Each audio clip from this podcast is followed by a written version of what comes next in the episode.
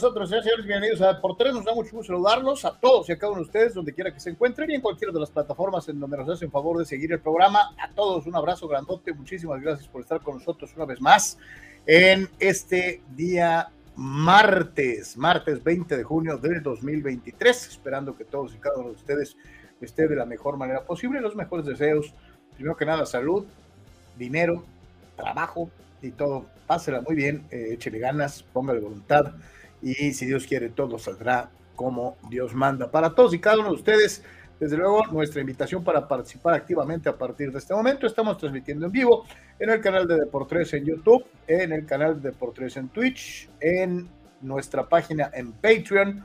De la misma manera, para todos los que nos hacen favor seguirnos en la página en Facebook, a todos y a cada uno de ustedes, muchísimas gracias. Igualmente en audio, para todos los amigos de Spotify, Google Podcast, Apple Podcast y seis plataformas más. De la misma manera, para los que nos hacen favor de seguirnos en los Facebooks personales y en eh, las páginas de Anual Yeme, comentarista deportivo, Carlos Yeme, comentarista deportivo, etcétera, etcétera, etcétera. A todos, a todos, como siempre, un abrazo y nuestros mejores deseos. Como es una costumbre, te invitamos a unirte al cuerpo de patrocinadores de Deportes en Patreon. Muchísimas gracias a todos los que forman parte de este esfuerzo de comunicación deportiva online. Por cierto, eh, haciendo mención especial para nuestro buen amigo, eh, nuestro buen amigo, ahorita les digo, porque este, a veces el, Internet no tiene palabra de honor, este, eh, tarda a veces un poquito y eso que estamos este, en un buen servicio. Gracias a todos los que participan en Patreon pero especialmente a nuestro amigo Roberto Hernández. Roberto Hernández, que se suma el día de hoy, a, desde ayer en la tarde, al cuerpo de patrocinadores de Deportes en Patreon. Roberto Hernández, gracias, muchas, muchas gracias.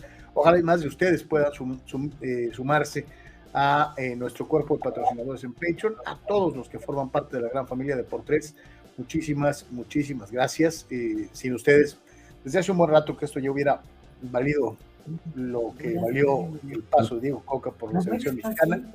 Entonces, a todos y a cada uno de ustedes que eh, participan económicamente para ser viable la producción del programa, les agradecemos muchísimo que nos haga favor de acompañarnos y de ser parte de esto. Hay tres planes de apoyo fijo mensual, un plan de apoyo voluntario cada vez que te sea posible y que te acuerdes de estos servidores que trabajan todos los días para llevarte lo más destacado en la información deportiva, con cotorreo, con análisis, a veces en serio, a veces en broma, eh, pero siempre con muchísimas ganas de que pases un, un, momento agradable, que estés al día con lo más destacado en la información deportiva. De igual forma, hay tres planes de apoyo fijo mensual en, la, en el canal de YouTube y la posibilidad de ayudarnos económicamente con los famosos super stickers y con el super chat. En Facebook ya estamos cada vez más cerca de la meta, todavía nos faltan por ahí algunos, este, pero igualmente las famosas estrellitas en eh, lo que es eh, Facebook y ojalá y que muchos de ustedes nos puedan ayudar a mantener vivo Deportes que se hace todos los días, reitero, para todos y cada uno de ustedes. No solamente estamos en el programa, sino también te recordamos que tenemos el portal oficial www.deportres.com, www.deportres.com con todas las noticias que ves eh, analizadas y comentadas en el espacio que le damos al programa, sino lo que se va acumulando en el transcurso del día. Nos encuentras igualmente en TikTok, www.tiktok.com, diagonal arroba oficial, con lo más destacado de cada programa y de cada tema del día. Y de la misma manera en www.instagram.com, diagonal deportes oficial, diagonal. Ahí están todos los lugares en donde puedes estar en contacto directo con nuestros amigos en Deportes. Como es una costumbre, te recordamos que puedes anunciar tu producto o servicio con nosotros. Los teléfonos que aparecen en pantalla en este momento, 663-116-0970 para atenderte personalmente, 663-116-8920 para nuestro amigo Edgar Zúñiga y el grupo de ventas y de manejo online de Deportes en Do Synergy, 663-116-8920 de manera directa en Deportes, 663-116-0970 es mucho más económico de lo que piensas y con un alcance muy, muy importante para dar a conocer tu producto o servicio en la Baja California y en el sur de California y desde luego para los amigos a nivel nacional igualmente que quieren impulsar un producto o servicio en eh, el lugar en el que hacemos el programa. Ahí están los teléfonos. Y desde luego para los amigos que quieren participar con sus eh, comentarios de vivo voz en el, en el transcurso del programa, es el teléfono 663-116-0970. Mándanos tu comentario en audio, minuto y medio de duración, y lo estaremos presentando en el transcurso del programa. Carnal, ¿cómo estás? Saludo con gusto, buena tarde.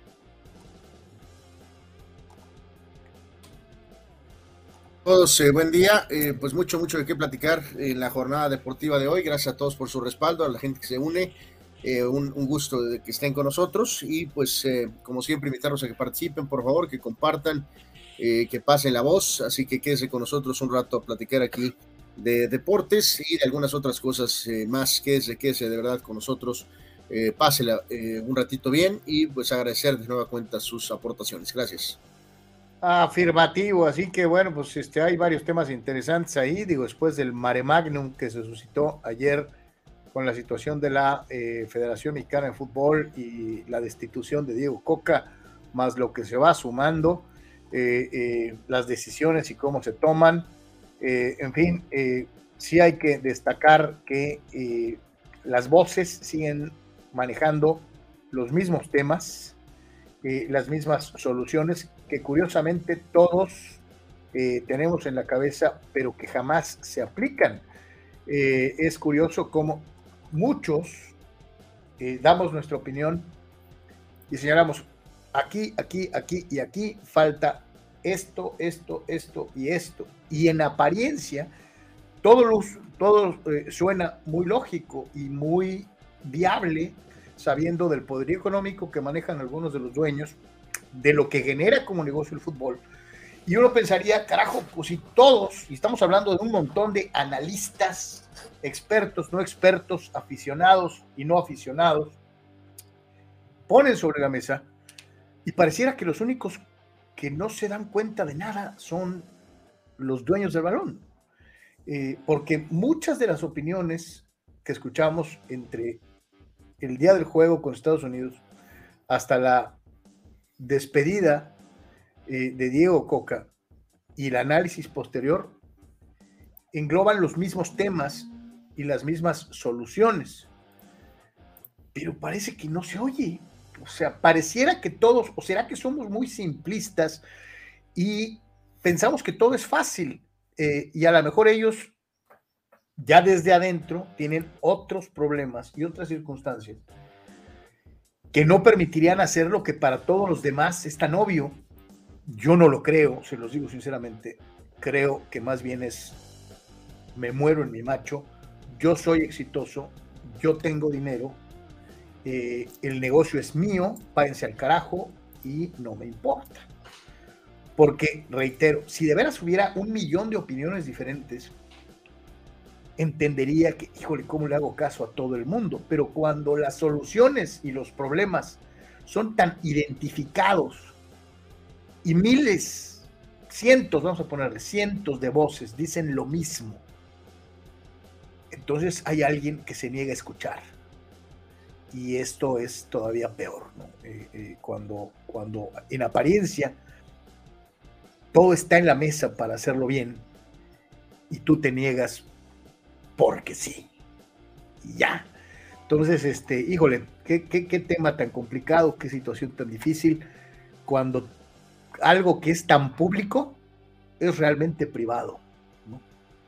Pareciera que el fútbol es de todos, pero realmente es de unos cuantos. Y eso es lo que es más de dar coraje, más de ardernos de una u otra manera. Vamos a empezar con, con, su participación, como es una costumbre, y sí me llama mucho la atención. Dani Pérez Vega hace referencia al juego de ayer de los San Diego Padres, que perdieron siete carreras por cuatro en diez capítulos, y dice dolorosa derrota de padres, mucha responsabilidad de Melvin. Sabíamos que Heider y Martínez no estaban disponibles, pero cualquier opción era mejor en la novena que el nuevo Peigan, el petardazo de Luis García eh, Luis García, el beisbolista, no el doctor García, que es otra cosa completamente diferente. Eh, dice Rul Seyer, muy por encimita comentaron las barridas de los azules y los yonques. Ah, pero no fueran nuestros San Diego Padres. Y si no hace acaso que le, hacemos más alaraca y escándalo cuando pierden los padrecitos cuando pierden los azules y los yankees. No, no, bueno, pues eso tiene una explicación, pues obviamente muy lógica, ¿no? Pues San Diego es el equipo de aquí que, que tardas dos horas en ver, pues ese es el equipo de la región. Eh, seguimos a los Dodgers porque tenemos mucha gente que, que aquí simpatiza con los Dodgers, pero eh, porque es supuestamente el sueño de rival de los padres, ¿no? Y los Yankees porque tenemos algunos fans de los, de los Yankees y este, pero obviamente el equipo eh, principal al cual se le da pues comentario, pues es cobertura de seguimiento, claro. Es a los padres. Entonces, de los otros fue muy obvio que habían sido hechos pedazos por, por así se dijo, que los gigantes hicieron pomada a los Dodgers y que los Red Sox en dos series este, hicieron añicos a los Yankees. No sé qué más se puede decir, ¿no? La verdad. Y continúa Rule. Por cierto, aquí se aplica esa de que despertaron los gigantes. Ay, nanita. Sí. Ahora sí que literal, ¿no? Literal, oh totalmente. Dice Víctor Baños, saludos, y le contesta al buen Dani Pérez Vega, ¿no? Sí, Dani, pocas veces le voy a los padres y se muere de risa. Ayer sí me urgía que le ganaran a los Giants, pero para empatarlos en segundo, o sea, los Dodgers, pero no se pudo, 4 a 2 en la novena, creí que era suficiente. Estos gigantes, dice Víctor Baños, es que estaban dormidos, este, por eso dice nuestro amigo Raúl Seguir que despertaron los gigantes, y eso que no son rojiblancos. Dice Luciano Fuentes, es una mega mentira pensar en que un director técnico mexicano hará jugar bien a estos muertos, hablando de los jugadores. Ya quiero que llegue Nacho Ambriz y fracase para que se caiga ese mito de que solo los técnicos mexicanos saben cómo, dice Luciano Fuentes, quien afirma y que con ese fracaso de un mexicano se limpie el honor de Diego Coca. Pues yo no sé si limpiar el honor de Diego Coca, pero lo que sí te digo es que el técnico que llegue, Chano, el que llegue, si llega Guardiola o Muriño, o si llega Nacho Ambriz o Marcelo Michel de Año, eh, los jugadores y el nivel de calidad de la actual élite de futbolistas de la que participa en la selección mexicana de fútbol es muy chiquito. El techo es muy bajito. O sea, si, si estamos pensando en que va a llegar un tipo y por arte de magia van a volar estos futbolistas, entonces nos esperan uno, dos, diez, cien, mil golpes, mil veces que nos van a cerrar la puerta en la cara, porque el nivel futbolístico de este grupo de, deportistas es bajito, muy bajito, apenas por arriba de la medianía. Eh, eh, pues ya, hemos tenido un montón de técnicos mexicanos, Carlos. O sea, obviamente, eh, pues en algunos momentos con algunos mejores resultados que otros, pero siempre pues con un con un límite, ¿no? O sea, este, o sea, no, no, no, nada más que, pues, digo, aquí estamos ahora sí que en el, en el centro de la tierra, ¿no? Entonces, nadie está esperando milagros que nos saquen campeones del mundo, ni mexicanos, ni extranjeros, ni aliens, ¿no? El problema es que ahorita estamos, eh, ahora sí que de, veras en el toilet, ¿no? Estamos en el Tolido, entonces eh, eh, de perdida quieres volver a la línea de flotación, de perdida, ¿no? O sea, entonces, pero, pero, pero pues sí, o sea, sí, no, no, no creo que con la estructura de trabajo, mentalidad y suerte o no suerte, o sea, sinceramente no, no creo que, que, que pues, vamos, ni Mourinho, ni Pep, ni Ancelotti juntos, Carlos. Yo creo que eh, podrían llevar a México a ser campeón del mundo.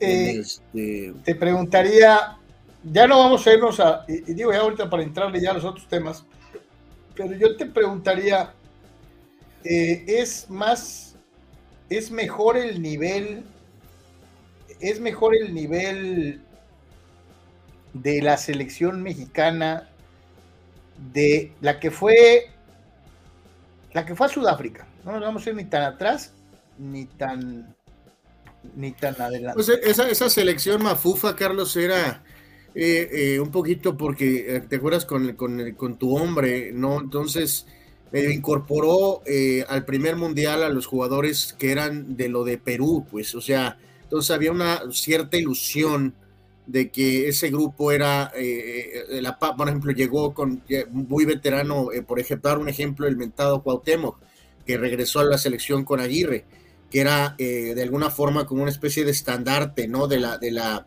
de la vieja guardia hasta cierto punto, Carlos, pero ya ese fue el primer mundial de Héctor Moreno, de Carlos Vela y del Chicharo, ¿no? Entonces, pero era el primer mundial. De la, generación dorada, ¿no? Entonces, pues se suponía que era una especie de, híbrido.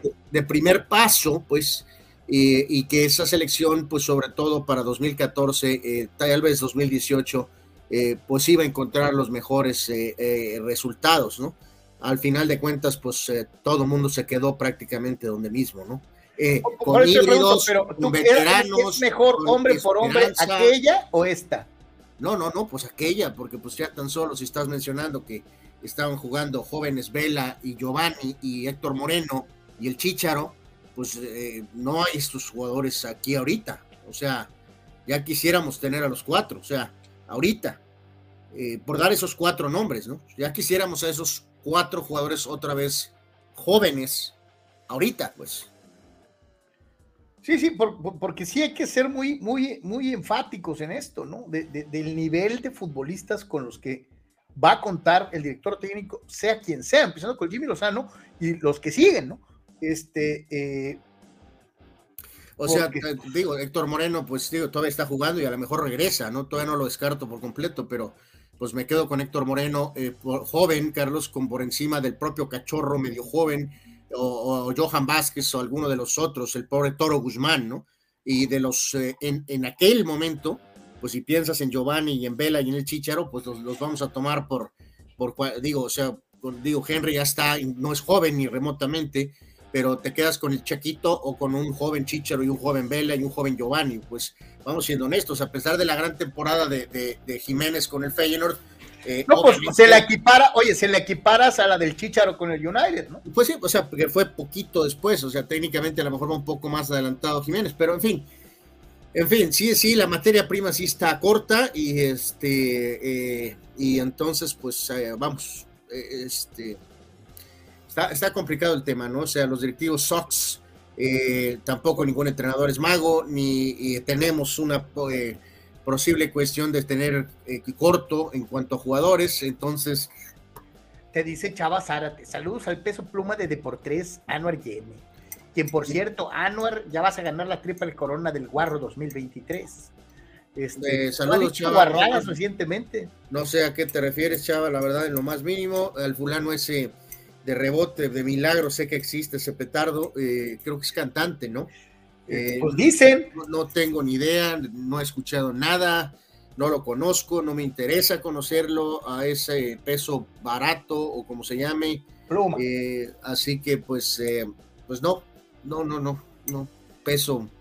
peso Sox, ¿no? Arturo Carrillo, Go Padres, me dolió la forma de perder ayer, mucha responsabilidad de Melvin. Padres tiene cero ganados, seis perdidos en extra innings. Tienen un hit en 20 turnos jugando entradas extras. Miserable. Ahí está el detalle, no hay bateo. Buen análisis, mi querido Arturo. Eh, y Bernardo, Bernardo González, saludos fulanos, que tengan un excelente día. Igualmente para ti, mi querido Bernie. Marco Verdejo, saludos Carlos viendo la foto de Omar Quintero que tienen en portada. En 50 años, México solo ha clasificado al Mundial de Básquetbol en dos ocasiones. Y esta de Omar fue titánica. Buena bola. Mi querido Marco merecía la portada este, y sobre todo en un momento, eh, y, me choca tener que caer en comparaciones, porque el otro día, y eso es tema como para una larga discusión, eh, me da mucha risa, mucha, mucha risa, la forma de querer aprovechar el momento de los del béisbol, ¿no? De los beisboleros de cepa. Este, todos esos eh, que durante años vivieron abajo de una piedra y que, se, y que veían los garbanzos de a Libra llegar a, Major League Baseball y que no tenían pues armas para decir es que a nivel internacional este, el béisbol mexicano este, en mayores, eh, eh, en, menores siempre han sido muy buenos. Y ayer, antier, todo ha sido caerle encima al fútbol y, poner, y, en, el mismo, en el mismo estandarte está el chiste porque ponen fotos de Arosarena, diciendo que, la selección mexicana. O sea, pues pongan fotos de un vato que nació en Sonora o en Sinaloa o en Baja California. Digo, porque si no, pues vamos a caer en esta situación de los naturalizados y si acá sí sirven y allá no sirven. Ya nos vamos a meter en otro retruécano de, ideas que, es bastante espinoso de manejar. Entonces, pues si vas a decir que el béisbol mexicano estuvo muy bien representado, pues entonces no ponga, pues entonces pon a Alejandro Kier, que no fue, pon a, pon, pon a Julio Urias, que no tuvo una buena participación en el clásico.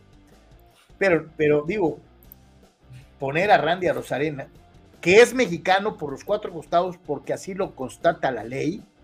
No hay manera de decir que no lo es, porque lo es eh, eh, por ley. Eh, pero sí pensar en que un jugador naturalizado te representa, o sea, me refiero, no me malentiendan, es tan mexicano como el que más porque por elección optó ser mexicano y eso se valora y se respeta.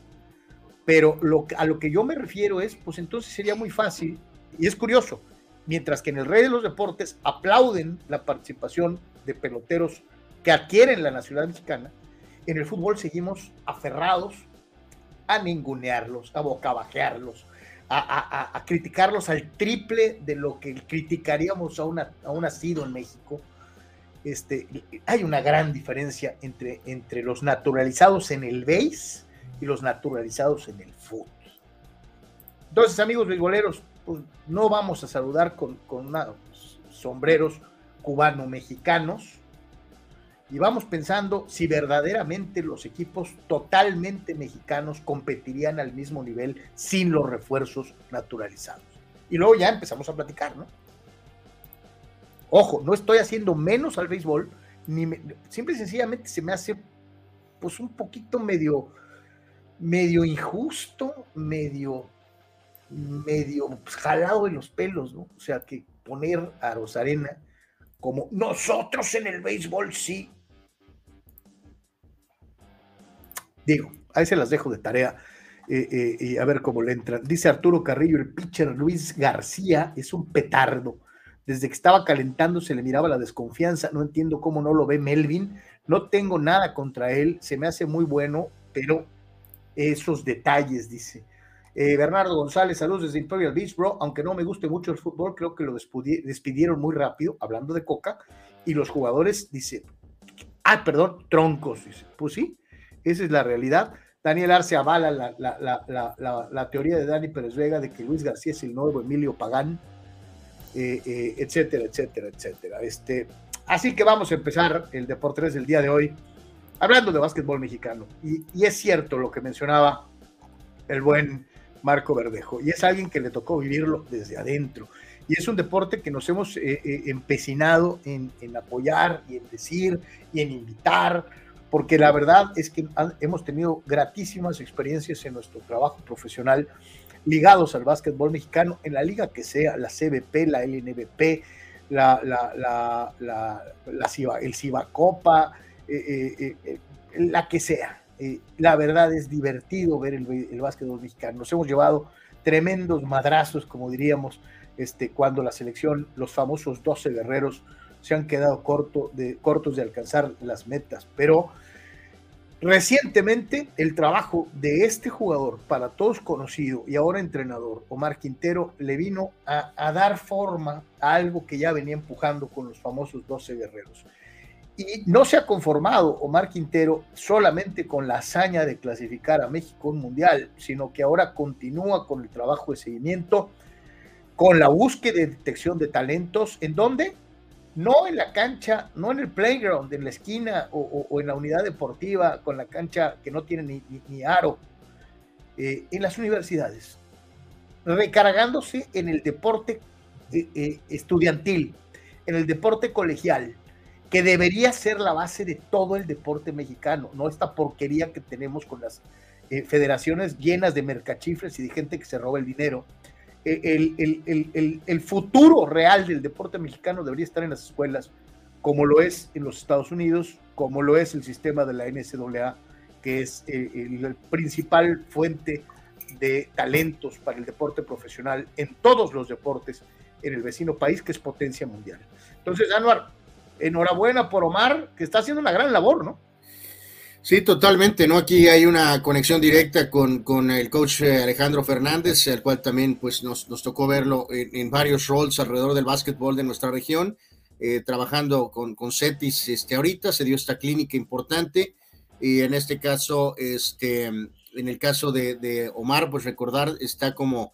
Eh, está al frente de la selección mexicana y tiene al mismo tiempo lo que es el cargo de director de selecciones nacionales eh, por lo que es eh, eh, la de MEVA, ¿no? Entonces, en este sentido, pues se trabajaron en diversos aspectos. Quintero en esta clínica se enfocó mucho a cuestiones y estrategias, vamos a decir, defensivas, y bueno, fue una buena oportunidad para gente de la región, para, en todas las facetas, para, para conocer un poquito más a fondo acerca del básquet y en este caso trabajar directamente con el coach nacional, por decirlo de alguna manera. Quintero durante toda su carrera fue un jugador este, líder, eh, un jugador que tomaba eh, eh, las riendas, que, era un hombre que daba la cara, que al mismo tiempo manejaba a las cuestiones del, rival, Carlos, y de la, del público. así que, bueno, se ha hecho una excelente labor, la verdad creo que hasta mucho mejor de lo que algunos pudieron pensar este, ahorita que ha estado trabajando con, con la selección mexicana de básquetbol, ¿no? Hasta, este, esa es la realidad, creo que ha entregado mejores resultados de lo que se pudo haber pensado, ¿no? Entonces, eh, enhorabuena por esta gente que participó en CETIS y eh, trabajaron en esta clínica de básquetbol, ¿no? Sí, sí, totalmente. Y, las instalaciones de primer orden, como es una costumbre con el CETIS Universidad, y excelente el trabajo, y gracias al buen Manny Cepedex, que como siempre está ahí al pendiente eh, para dar a conocer este tipo de eventos que son muy, muy importantes, sobre todo pensando en que Baja California ha sido y es tradicionalmente una zona de básquetbol, que durante muchos años no tuvimos básquetbol profesional, gracias a Dios en Mexicali con, con los soles ya tenemos mucho tiempo, que aquí hemos tenido varias encarnaciones, eh, eh, decíamos galgos, dragones, galgos, dragones, eh, ahora sonkis, y de una u otra manera los proyectos se han mantenido y ahí están, y, en al principio mucho apoyo de los basquetbolistas prácticos, yendo y después se alejaron, y luego volvieron y ahora a veces van y a veces no van. Este, pero qué suave, qué bueno que tenemos básquetbol profesional en las dos ligas, ¿no? Tanto en, la, en la LNBP como en la Copa. A mí me encantaría, y, creo que lo hemos dicho un millón de veces, me encantaría ver a Tijuana jugando Liga Nacional, me fascinaría, pero pues es decisión del dueño y va a seguir en el Copa. Tiene cierto grado de razón lo que dice, pues al final de cuentas son los mismos jugadores allá que acá, y acá viajo menos y gasto menos, este, que es la realidad del, asunto. Este, no es lo mismo ir a, a, a, Guasave que ir a, Cancún, ¿no? Este, hay una gran diferencia en la logística, en el gasto, etcétera, etcétera. Pero por lo pronto, este tipo de cosas son buenísimas y enhorabuena para el CETIS Universidad, para los chavos que estuvieron, para el profe eh, Alejandro, que, fíjate, es otro, un metodólogo y entrenador cubano que vino a trabajar a México, se enamoró del país y ya tiene muchos años trabajando con el talento joven mexicano, ¿no? Pues sí, sí, sí, sí, sí, sí, sí. Eh, hombre de básquetbol totalmente, muy intenso. Eh, hemos eh, platicado con él muchas, muchas veces en sus diferentes, vamos a decir, eh, cargos, así que qué bueno que con esta conexión directa con Quintero pues, se pudo trabajar con la, con la gente de básquetbol, ¿no? Vamos a escuchar precisamente al entrenador de la selección nacional, no, no al Jimmy Lozano, vamos a escuchar a Omar Quintero, el que llevó a México después de años de sequía, o va a llevar a México a la participación en un mundial de baloncesto.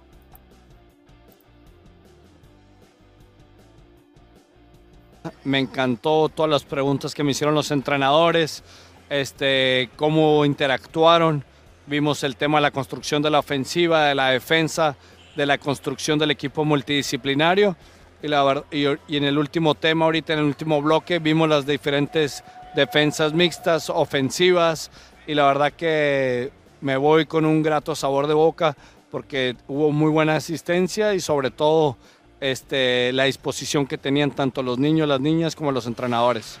Agradecerle al CETIS Universidad, a la directora Jessica, al Instituto del Deporte, este, a Sonkis y al maestro Alejandro Fernández, ¿no? que fue el que hizo el enlace para que el día de hoy estuviera aquí.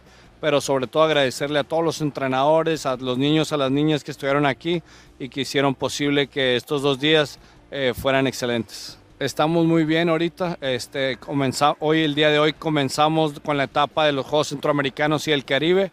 Ya está concentrado el equipo en la Ciudad de México y la concentración hacia el Mundial comienza el 10 de julio.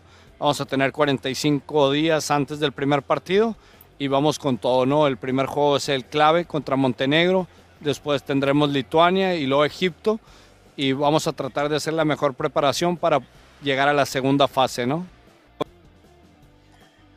Oye, Anuar, y, son 45 días y ve qué clase de rivales. Digo, Montenegro, parte de la ex Yugoslavia, en donde hay una gran cantidad de talento. Eh, eh, y desde luego pues, lituanos, ucranianos, todos los ex integrantes de la Unión de Repúblicas Socialistas Soviéticas también tienen un gran nivel, un, enorme despliegue físico, potencia, eh, fortaleza. No va a ser fácil para Omar y para los guerreros eh, eh, el objetivo que se, que, se, que se fija de avanzar a la siguiente ronda, ¿no? Pues sí, digo, obviamente el panorama en, papel pues no es así este, muy, muy halagador, pero bueno, se han ganado un poquito el beneficio de, esperar a, que se jueguen los partidos, ¿no? Carlos, vamos a ver, a ver qué, qué es lo que pasa eh, mejor eh, tiempo para trabajar. Eh, creo que no puede haber para pues supuestamente generar la mejor conexión posible entre los jugadores convocados. Entonces, eh, se han ganado el beneficio de, vamos a esperar eh, los partidos antes de que completamente los, los borremos del mapa eh, por, por, pues por nombre, ¿no? Básicamente y por tradición, ¿no? Entonces. Fíjate lo, que dice Francisco Ortiz, alias Kobe. Buenas tardes, Senor y Carlos. Dice un gusto verlos el viernes en el festejo del Día del Padre en Plaza La Pacarita. Más de 20 años de aguantarlos y se muere de risa. Este, ha sido mutuo, mi querido Francisco. Gracias, gracias. A, dice que está queriendo darse de alta en Patreon, pero eh, le sale un mensaje. inténtale, eh, mi querido Francisco, tarde que temprano lo vas a lograr. Y bueno, y si tienes algún detalle más, pues, pues vuélvenos a avisar, por favor, este Francisco. Y nos dice, soy Kobe, no puedo participar tanto como quisiera, pero trataré de hacer mis comentarios, aunque sea más tarde o al día siguiente. Ya sabes que sí, mi querido, mi querido eh, Francisco. ¿Sabes qué me llamó mucho la atención de, de lo que dijo Omar también? Todo el manejo de la cuestión técnica, ¿no? Porque el básquetbol con reglas FIBA es completamente diferente al básquetbol NBA y ya tiene muchas divergencias con el básquetbol NCAA. O sea, eh, eh, el básquetbol que vemos en la tele tanto en, profesional como en colegial de los Estados Unidos, tiene otras reglas, otra cadencia, otras marcaciones, otro tipo de defensas al básquetbol internacional. ¿eh? Entonces, qué bueno que estén adecuándose a los chavos, a los entrenadores, a, la gente que trabaja con los, con los, con los morros, para que entendamos que el básquetbol sí es el mismo deporte, pero que depende de dónde juegues, tiene muchas formas de interpretarse por cuestión de reglamento, de qué se permite y qué no se permite, etcétera, etcétera, etcétera. Así que qué buenos, todas las actualizaciones, todo lo que estén al tiro, sobre todo para los entrenadores que tienen la responsabilidad de trabajar con los chavos, eh, eh, siempre va a ser muy, muy importante. Dice Marco, parte del proyecto de básquetbol de talentos juveniles, llega, dice, así llega Alejandro Fernández en ese grupo y se queda en la ciudad y se acopla, dice, y la verdad, lo queremos mucho, es un tipazo de la vieja guardia, hablando del profe Alex, eh, eh, que sí, que sí, este, pues se hizo baja californiano, 100%. Y volvemos a lo que estamos platicando ahorita de Rosalina. Yo no pongo en duda su amor por México ni nada por el estilo. Este, pero sí, pues sí me brincó en lo que les estaba platicando. Dice Dani Arce, buen trabajo de Omar Quintero y cómo olvidar al coche Alejandro Fernández cantando Mi querido viejo, dice eh, Dani Arce, que le tocó eh, ver al profe Alex eh, cantando. Dice Bernardo González, Charlie, ¿te imaginas una liga de fútbol sin extranjeros? No, no, no, no, no, no va a pasar. No va a pasar, ¿no? Y no sé si, ya no sé si nuestro buen amigo Dani ya nos está bromeando con lo de que, le ha cantado, estaba haciendo referencia a Alejandro Fernández, el cantante, o de veras vio cantar al coach de básquetbol cantar. Eh, No sé, dice Bernardo, Bernardo, yo me acuerdo de mis dragones que marcaron época. Pues yo creo que estaba hablando del coach, ¿eh? Porque no, no el, que cantó allá cantó una canción de Vicente, no de Alejandro. Eh, no, no, no, pero por el nombre, pues ya, ya no le sé a veces a Dani si está bromeando o no bromeando, la verdad. O sea, pero bueno, en fin.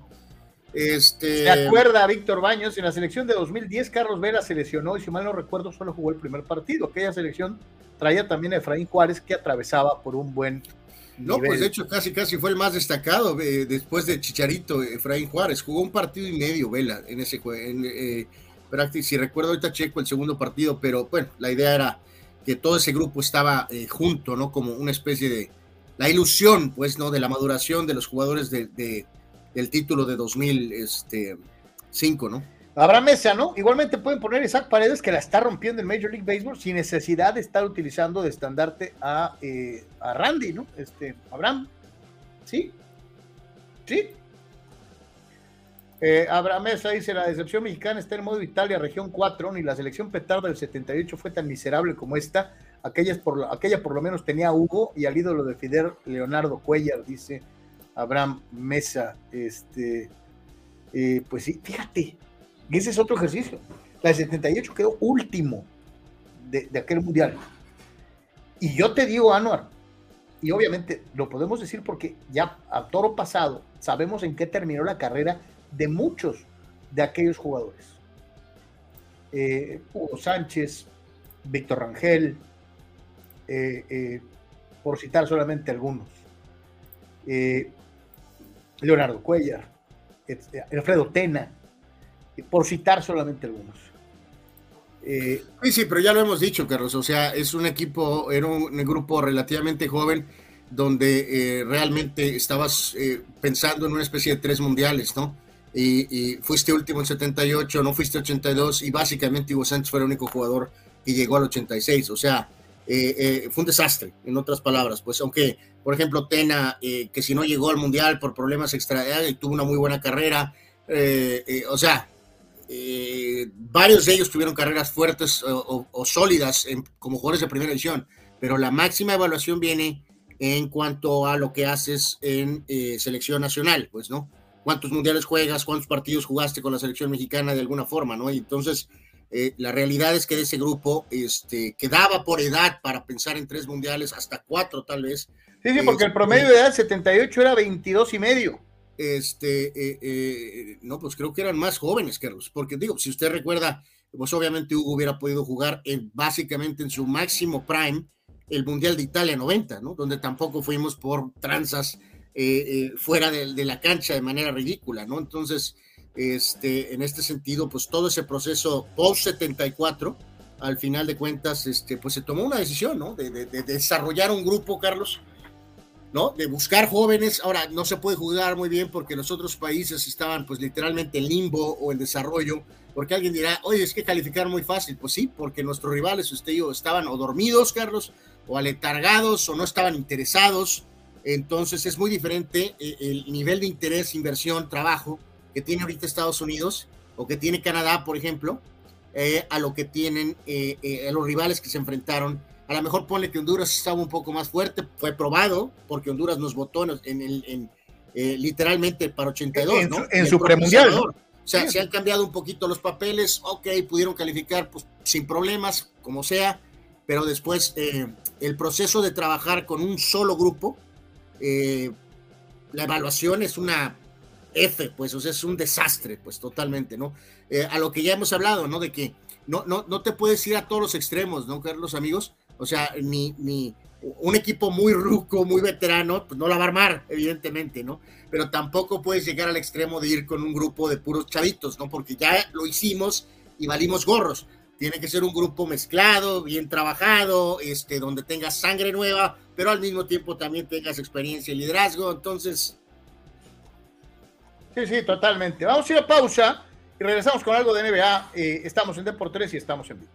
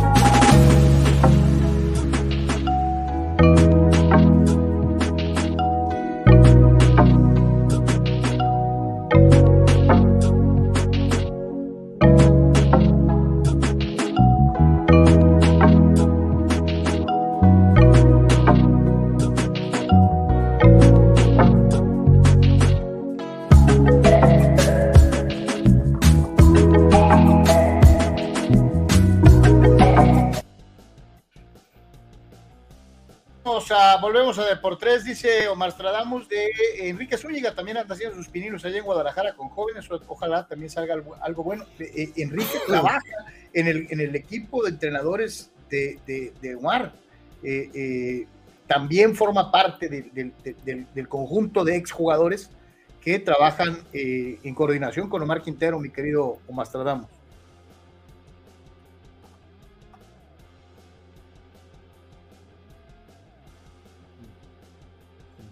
Dice por acá eh, Víctor Leiva. Vamos siendo realistas, ¿qué jugadores son realmente elegibles para ser seleccionados? Vemos la caballada flaca. Eso que yo dije ayer, Víctor. Sinceramente lo digo, eh, no encuentro muchos que digas, vamos a quitar jugadores porque tenemos otros 10 atrás.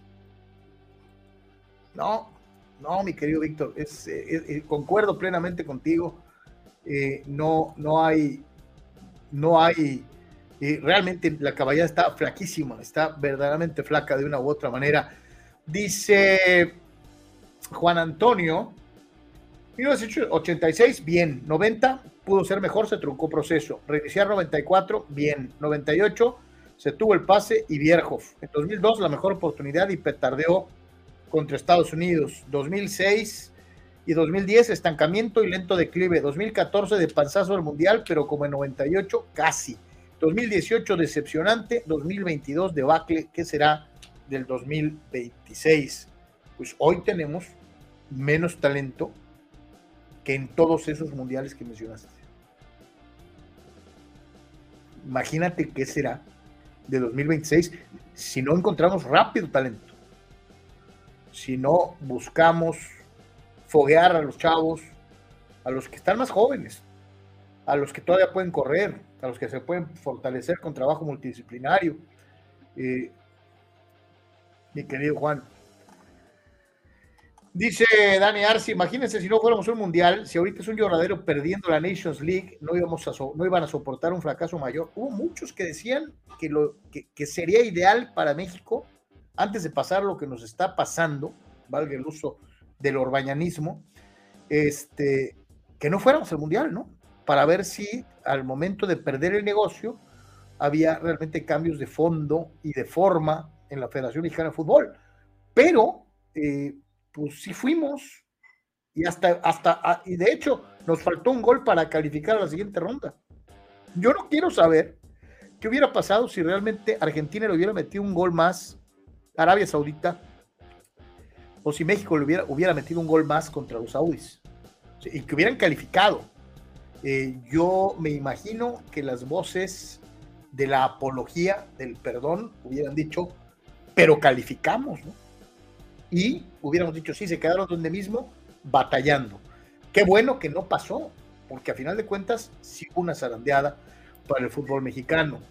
Eh, mm, dice Abraham Mesa, hay que ir con todo por el maguito, ya casi la hicimos. Fuente Carlos Yeme. Fíjate que no estoy muy seguro. Necesitamos más que uno. No nomás un maguito, más cosas. Raúl Ibarra dice, no sé por qué, pero siento que Bragarnich eh, va a poner a Mohamed en el tri. No, no, no, no, no. No, no, no, no. Yo creo que ah, ah, hay límites, ¿no, Carlos? Yo creo que a las eh, fábulas, ¿no? Eh, como dicen por ahí, te juegas una carta, ¿no? Eh, y esta carta fue Coca, ¿no? O sea, eh, ya, o sea, la, gente que no estaba, que bueno, por angas o mangas eh, le dijo a Iraragorri, ándale pues, ok, a ver, ok, elígelo tú, ¿no? Pero es con un margen mínimo, ¿no? y dicho y hecho, ¿no? Ahí, ahí están las cosas, ¿no? O sea, yo creo que ya, la, carta donde es parte y tiene sociedades este metado promotor, eh, luego también, no hay que construir figuras, Carlos, este, eh, o sea, tiene una importancia, sí, tiene una cantidad de jugadores, sí, tiene una cantidad de entrenadores también, pero ya hacerlo creer que es el hombre que controla el fútbol en toda Latinoamérica, a Cristian Bragarnik creo que tampoco, ¿no? O sea, este, eh, ¿Por qué? Porque tiene al Elche en la Liga de España, donde no, no nos salió el otro día un amigo con una teoría, Carlos, que era mejor para él descender que porque el descender al Elche o sea, Sí, sí, lo dijeron, sí lo dijeron. Hay, límites, ¿no? A lo que también, o sea, de que tiene mucho poder, tiene cierto poder, cierto poder y tiene influencia también, pero que ya sea el hombre que controla el mundo del fútbol, eh, también hay, hay límites, ¿no? O sea, en este caso lo que voy es que la gente que está en control ahora, Carlos, ya no vendrán. Las eh, sugerencias de Hankins Usa o de Aragorri ya no serán prioritarias, pues, ¿no? van a decidir los que casi siempre han decidido, pues, ¿no? que es casi una realidad. Eh, vámonos, eh, eh y seguimos con el básquet rápidamente. Después de la situación esta y del potencial cambio de CP3 a Washington y, de fortalecer al equipo de Phoenix buscando el título que tanto se les ha negado, pues tratan de hacer el famoso otro, otro eh, trío de jugadores para buscar la corona, ¿no? ya ha habido ocasiones anteriores en donde tres jugadores sí han conseguido títulos, pero en otras muchos se han quedado cortos, ¿eh? Sí, o sea, de esto ayer lo platicábamos, me parece que ayer, pero más que nada ahora verlo en papel, ¿no? Específicamente hablando de Durant, Carlos, ¿no? Que eh, no, no pudo eh, lograr el título con, con, Westbrook y con Harden, perdiendo una final eh, contra Miami, el Miami de LeBron James, y después al tiempo Durant se estaría moviendo, ¿no? Donde sí se acopló con Thompson y con Curry para obtener un par de títulos, pero fracasó estrepitosamente con los Nets, con Harden y con Kyrie Irving, y ahora también se quedó corto jugando con Booker y con Chris Paul. Ahora van a intentar con Booker y con Brady Bill, ¿no? Pero eh, por muy moderna que está la NBA, pues no va a alcanzar nada más con estos tres jugadores si es que no están bien eh, arropados por el resto del roster, ¿no? Entonces, sí es una evaluación fuerte y dura para, para Durant, Carlos, que, que eh, queda muy claro que ha estado jugando siempre con talento alrededor, sin embargo, eh, solamente en el equipo que ya había ganado, que son los Warriors, y que después volvieron a ganar sin él, este, es donde pudo eh, obtener el título. Sí fue el mejor jugador cuando él estuvo con Curry y con Thompson, sí, fue el MVP de las finales también, pero sí, sí le pega al legado de Kevin durante esta situación de que eh, no hay pretexto, ha jugado con mucho alrededor y solamente ha podido ganar un par de títulos, ¿no? Lo cual indica que no siempre el llenar a un equipo de estrellas te va a dar el título. aquí, ¿qué te digo? Ya hemos dicho muchas veces, ¿no? hay un montón de jugadores que ya quisieran uno, ¿no? O sea, no estoy diciendo que ganar dos títulos es poca cosa, ¿no? Eh, ni, remotamente, ¿no? Este, este dato era interesante, eh, post finales de la NBA los jugadores que terminaron siendo MVPs de la final de la NBA, o sea, obviamente jugadores importantes, jugadores estrellas. 41 eh, de ellos han sido tomados directamente en draft, 11 han sido solamente en cuanto al tema de agencia libre y eh, cuatro tan solo en cambios, ¿no? Como fue el caso de Leonard, que fue cambiado de San Antonio a Toronto y llevó a esa franquicia a su título y fue MVP de la final. Entonces, eh, queda muy claro que la importancia que tiene el sistema de, eh, pues de elegir bien y pues obviamente que, esos jugadores respondan.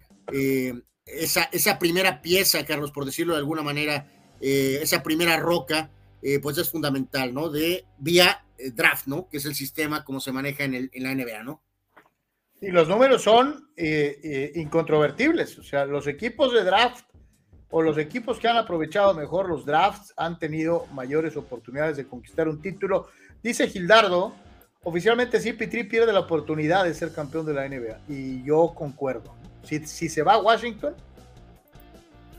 Sí, no, no se va a quedar en Washington. ¿eh? Este, están todavía tratando de acomodar esa situación, eh, pero pues también ya es difícil creerle, ¿no? Carlos queda muy claro que sí es un muy buen jugador, pero ahora es más veterano que nunca hizo competitivos a los Clippers, hizo competitivos a los Rockets, hizo competitivo en un año al Thunder y luego hizo muy competitivos a los Soles de Phoenix. El problema es que pues se quedó corto en todos lados, ¿no? O sea, sí los hace muy buenos, pero cuando llega el momento de dar el siguiente pues, este, pues, Sir Charles también tiene su historia. Sus Sixers eran buenos, sus Soles de Phoenix eran buenos y no pudo ganar, ¿no? Correcto. Eh, vamos a tener draft esta semana, Carlos, el próximo jueves. Entonces, esta lista lo que hacía es hacer una especie de análisis de los mejores prospectos, supuestamente, después de LeBron James, que es el, el, icono moderno eh, y que vaya que ha respondido a la expectativa de, esto en el 2003, o sea, hace literalmente prácticamente 20 años. Eh, Víctor Wembayama va a ser la primera selección para San Antonio, que es este muchacho francés, que vamos a ver si puede responder a esa expectativa increíble que se tiene sobre él. Eh, que reitero, este gráfico. Mira, ahí, está tu, ahí está tu carnalito Anthony Davis. sí, pero reiteramos, o sea, este gráfico lo que marca es eso, ¿no? Están diciendo que Víctor Wembayama es el mejor prospecto desde LeBron James. Entonces es una eh, losa pues difícil eh, de llevar. Vamos a ver si el chavo responde, ¿no? Oye, dejando claro otra vez que es europeo.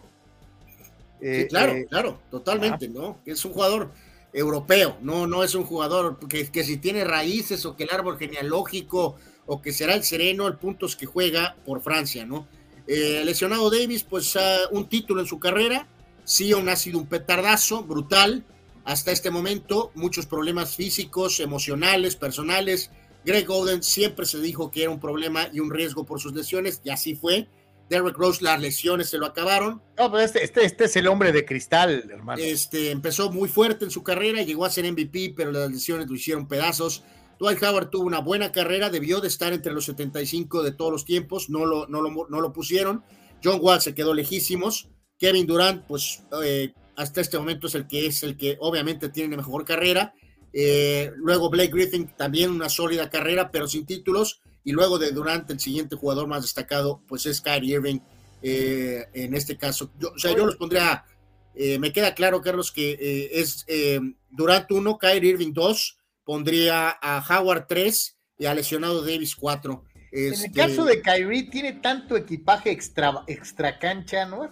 Que, híjole, no sé, eh, no es un jugador así que me entusiasme sobre. O sea, está, está, fuerte la polémica ahí entre Dwight Howard en su prime, llevando a Orlando a una final y ganando un título con los propios Lakers como jugador de reemplazo, con el propio Davis, ¿no? Ya hemos hablado de eso, Carlos, que lesionado Davis sí hizo la lista de 75 años y que Dwight Howard no la hizo. El gran problema con Dwight Howard es su primera etapa con los Lakers, ¿no? En donde todos pensaron que era Shaq 2 y no pudo.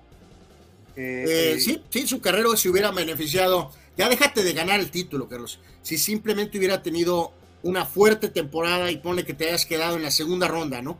Este, pero su juego, sus problemas con Kobe, su, su falta Dejó mucho que desear en su primera etapa con los Lakers, mucho. Absolutamente, eso le pega a su legado, ¿no? Aquí quiero agregar, Carlos, eh, hay de, notas de hoy. ¿Te acuerdas que ayer hablábamos tantito lo del, del, del, del, del de Draymond Green? Salieron con que eh, pusieron una foto, Carlos, que andaba en Europa de vacaciones con una persona que se llama LeBron James. Yo, yo no entiendo, hay una fascinación con los insiders de Estados Unidos, Carlos, que quieren poner a Draymond Green en los Lakers. Este, yo no estoy tan seguro si Draymond Green es la pieza eh, que le falta a los Lakers. O sea, si pones a Draymond Green, ¿podrán vencer a los Nuggets? No estoy tan seguro, Carlos, que ese es el camino. Eh, sinceramente te lo digo. Entonces, y otro ex Laker también que está libre, eh, que también no tomó su opción para la próxima temporada, es el ex Laker eh, Kuzma, Carlos Kyle Kuzma, que fue a Washington y puso un montón de números, pero este, pues le va a servir porque alguien le va a pagar un billetote que ayude a un equipo a ganar, pues quién sabe, pero de que puede poner números, no cabe duda. Entonces le va a llegar un buen billete a Kyle Kuzma. ¿Qué harán los Lakers para competir? Se rumora Chris Paul, pero aunque llegara con el salario mínimo, su tiempo con los Lakers debe haber sido con Kobe, no con LeBron. Veo nublado el futuro 2023-24 y afirma, de hecho, Howard en lugar de Davis en los 75 mejores.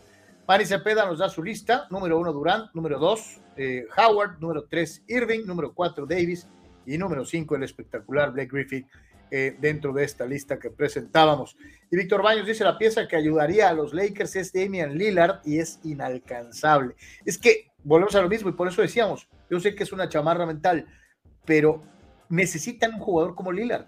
No necesitan un jugador. y ya lo hemos dicho, que nos pone que Paul puede estar sano. Vamos a suponer que por ahí pudiera rebotar y en los Lakers pero no hay ninguna garantía que puede llegar al final de la temporada, eh, eh, eh, o sea, físicamente bien, ¿no?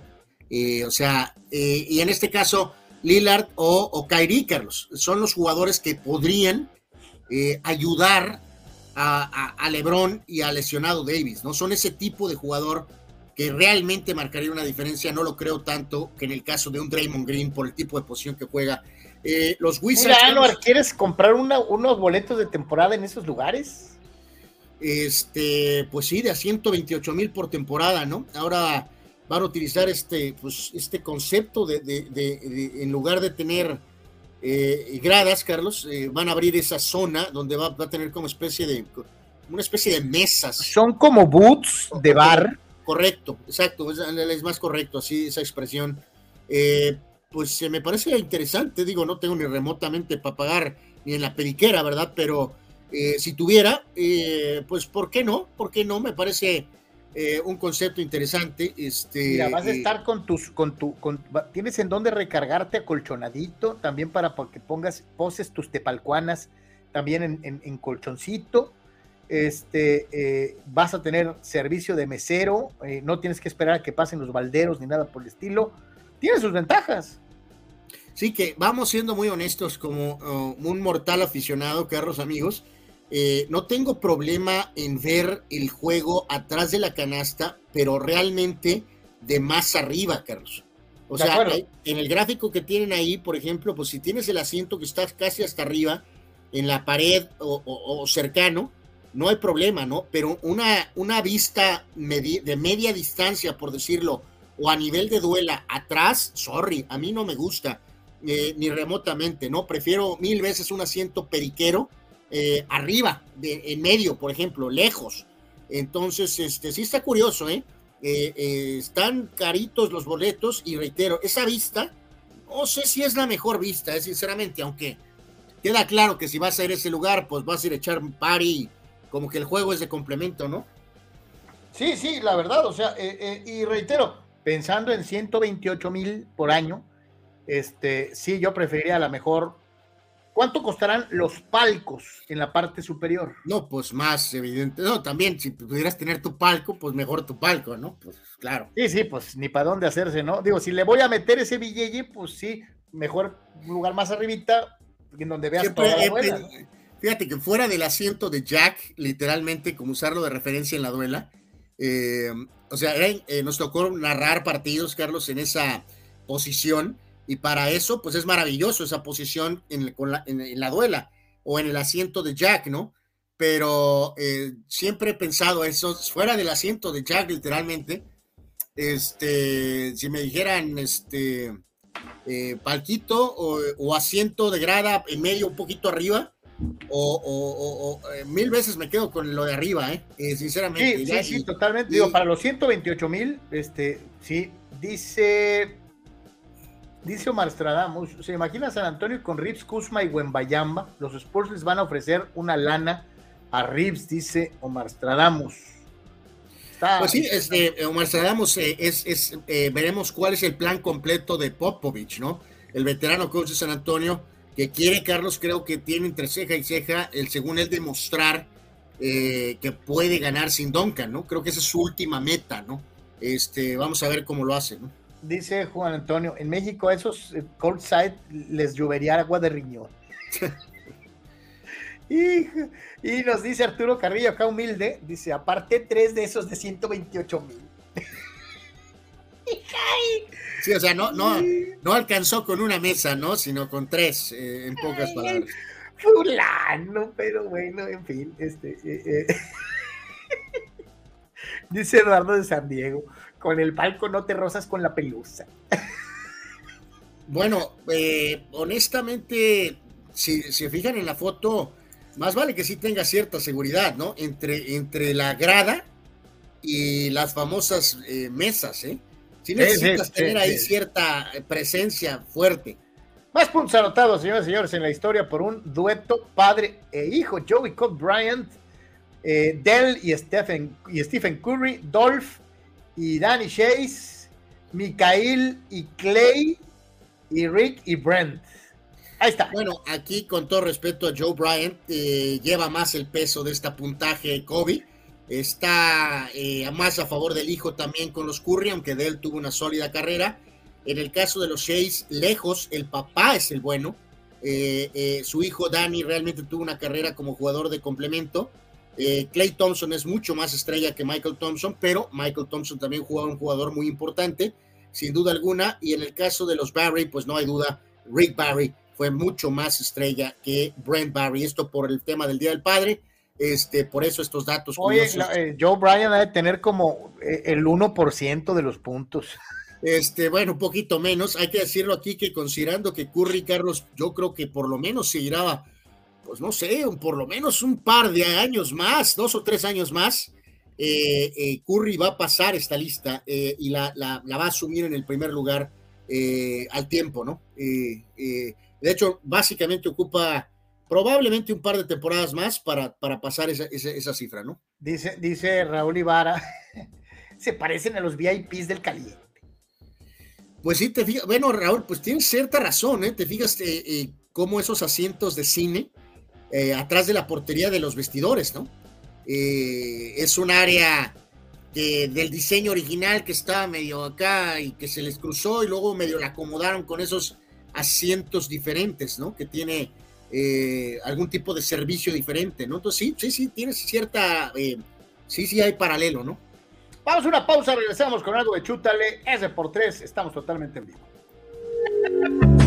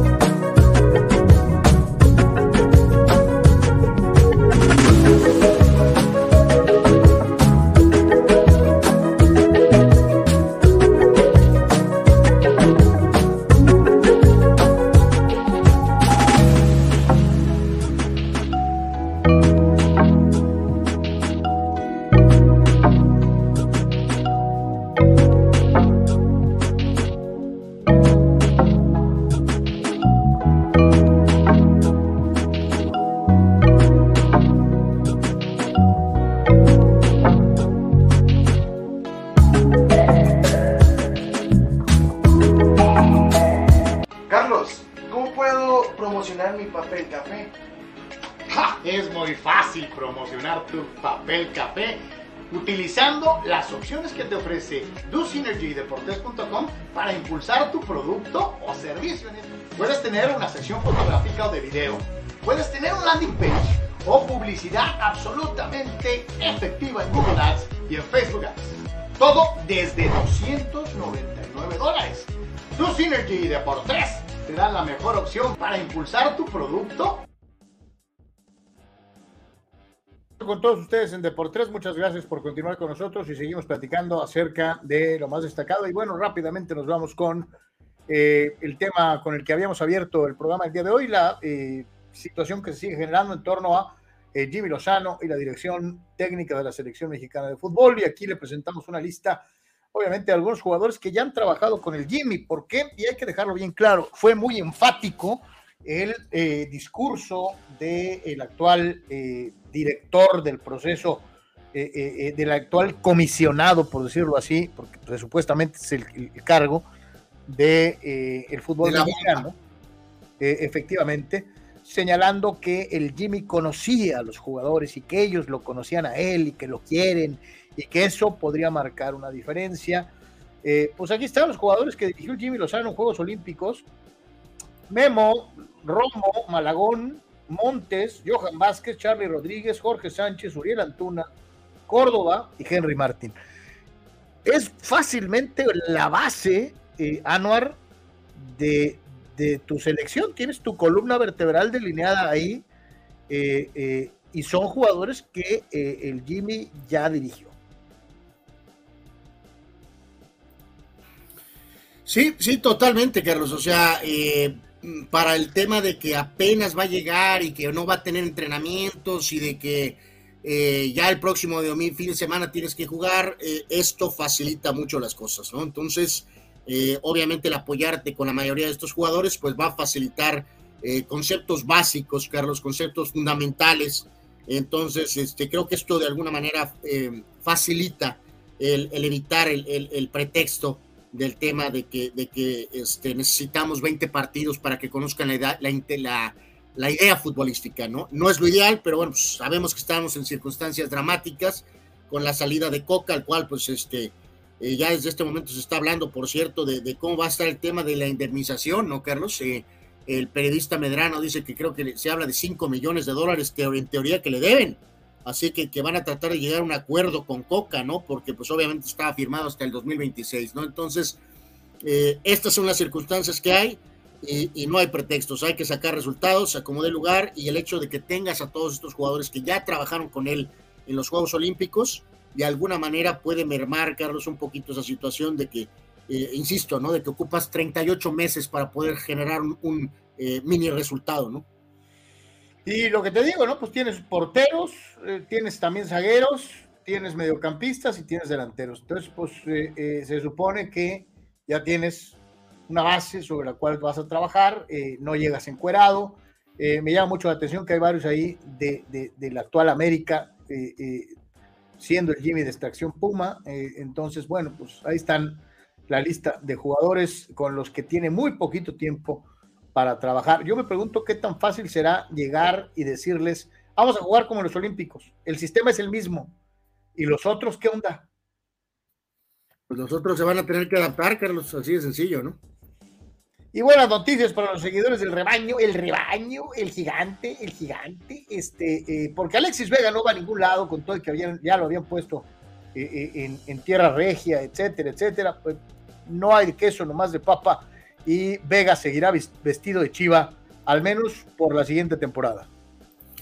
Pues vamos a ver, Carlos. Yo todavía digo ya, ya sabemos cómo se las gastan aquí en el fútbol mexicano Ahora hablan de que los amigos regios están como locos, Carlos, eh, con el tema de a lo que entendí es que eh, el Tato Noriega eh, andaba buscando la bomba en España, Carlos. Entonces, tengo mis dudas de si Monterrey sale con alguna operación ridícula, Carlos, o, exorbitante o llamativa, porque luego después habrá que analizar si de veras es la correcta para el tema deportivo eh, si Tigres no se vería forzado a después a sacar la chequera, Carlos.